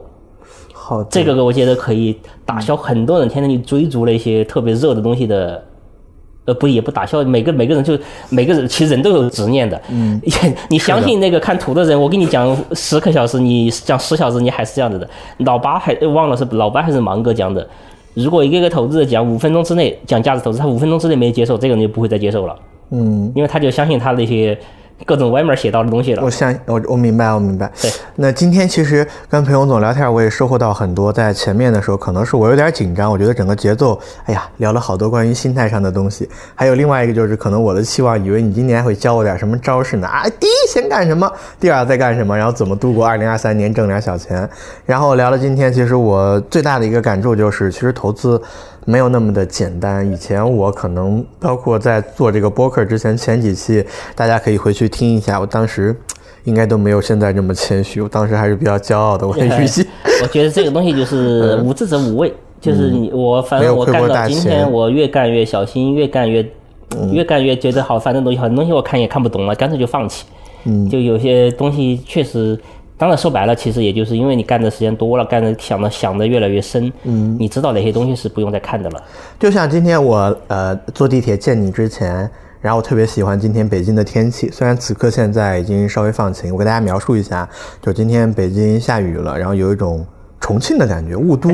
一走出去的时候，那个蒙蒙的小雨啊，就拍在我的脸上。我是骑着单车，共享单车去地铁口。然后在之前呢，我刚好听了中欧基金蓝小康和曹明长总的路演。曹明长总是九六年入市的，他当时在直播的时候说的很慢。他说：“因为我入市的早，呃，经历了很多很多的熊市。”他这两年还是最过去这几年都很艰辛的。然后，然后他是说，他说经历过的多了之后，因为主持人当时问了一个问题，为什么选价值投资？他说经历了这些事情之后，你往往你会知道你想要什么。你没有经历过一些挫折或者是一些比较大的一些下跌，你可能并不知道你想要什么。他也很坦然，他说最开始没有那么纯粹做价值投资，包括我觉得可能都有点你说的那个意思。国内公募界可能真正做价值投资的，哎，也不一定有多少人。包括另外的话，就是去选择一个人，人还是很多变的嘛。就像我做三十一期和做第一期，和裴红总聊的前两期和聊的第三期，我觉得我每一次的感受是不一样的。我不知道大家今天听了我们两个小时之后。你的感受是什么？如果你愿意和我们沟通的话，欢迎你留言告诉我们，我们一起讨论一下啊！大家谦虚的讨论一下。另外还有就是，如果你对裴洪总感兴趣，你想要经常看到他的最新观点，除了在我们播客，他会定期，比如说半个月啊或者一个月来一次专访，聊聊市场，聊聊最新的感受，推荐一些书之外，不好意思，鼻子有点堵。然后你还可以关注一下他的公众号，公众号叫阿玛蒂亚。我们在之前前面两期和管过万亿的人聊一聊系列也有写，你可以在详情里面看到，也可以去关注。然后留言一定要留言告诉他，你你你喊他小罗老师啊，你喊他，让他知道就是我们播客来的。好了，谢谢大家。最后呢，小罗给大家也推荐一本书，我最近看了一本书，是一个日本人写的，他比较传奇，高中就辍学了，但现在呢和很多商业大佬公司都有合作，他被称为是全日本最会生活的男人。哎，这句话体现了几个概念：第一个，学历很低，高中辍学；第二个，他非常的自在，做过很多东西，比如说他有一个奶牛书店，卖各种各样的书，通过一个落后产业起家；第三个，财务自由；第四个，财务自由之后会干什么？会享受生活。这本书其实我觉得更适合一些刚毕业的大学生，或者是刚求职以及在读书的人。啊，名字叫《超越期待》，应该是这四个字。嗯，他讲了一个核心的观点，就是无论是在打工，超越你老板交给你工作的期待；那无论是在进行商业合作的时候，超越你合作伙伴的期待。那么对于裴洪总来说是什么呢？我我我没有超越谁的期待，我只是要符合就是。就是给我的投资者赚到我应该给他赚到的钱，就是一些歪财也赚不着，你也别指望我。那个就是，但是呢，该拿到的我给你拿到。很好，很好啊！裴洪总没有入坑，我给他进行挖的这个陷阱没有跳进去。好，那我们节目就到这个地方。如果您还想啊，如果今天我们的节目你听了之后觉得很有感触，欢迎把我们的节目转发给你的朋友，或者是转发给你想转发的人。也许你的这小小的举动呀，会从根儿上改变一个人的投资观念，帮助他在市场上平稳度过每一次波折。好，节目就到这个地方，拜拜，各位。好好，各位再见。最后呢，给咱们的常驻嘉宾裴洪总打一个广告，他呢开了一个知识星球，主要提供以下服务：第一个就是每个交易日复盘，带你总结思考；第二就是每周提供付费数据，带你洞悉市场估值；第三就是每周机构调研反馈，带你进他的投资圈；第四啊，每个月有几次免费提问来和他互动。那么它的原价是三百六十五每年，小罗也跟大家争取到了一些优惠，就是九十九亿元。当然啊，这个音频包括这个优惠券，也仅仅只在小宇宙 App 上面分发，所有的优惠也只针对我们订阅小客栈的朋友们。还请大家不要把优惠券往外面去分发了，感谢大家。最后呢，如果说您抢到了前一百张的券，并且是进入了裴红的星球，那么你还可以添加小罗的微信。为了感谢第一批种子用户的支持，因为咱们也是第一次在小宇宙上打广告，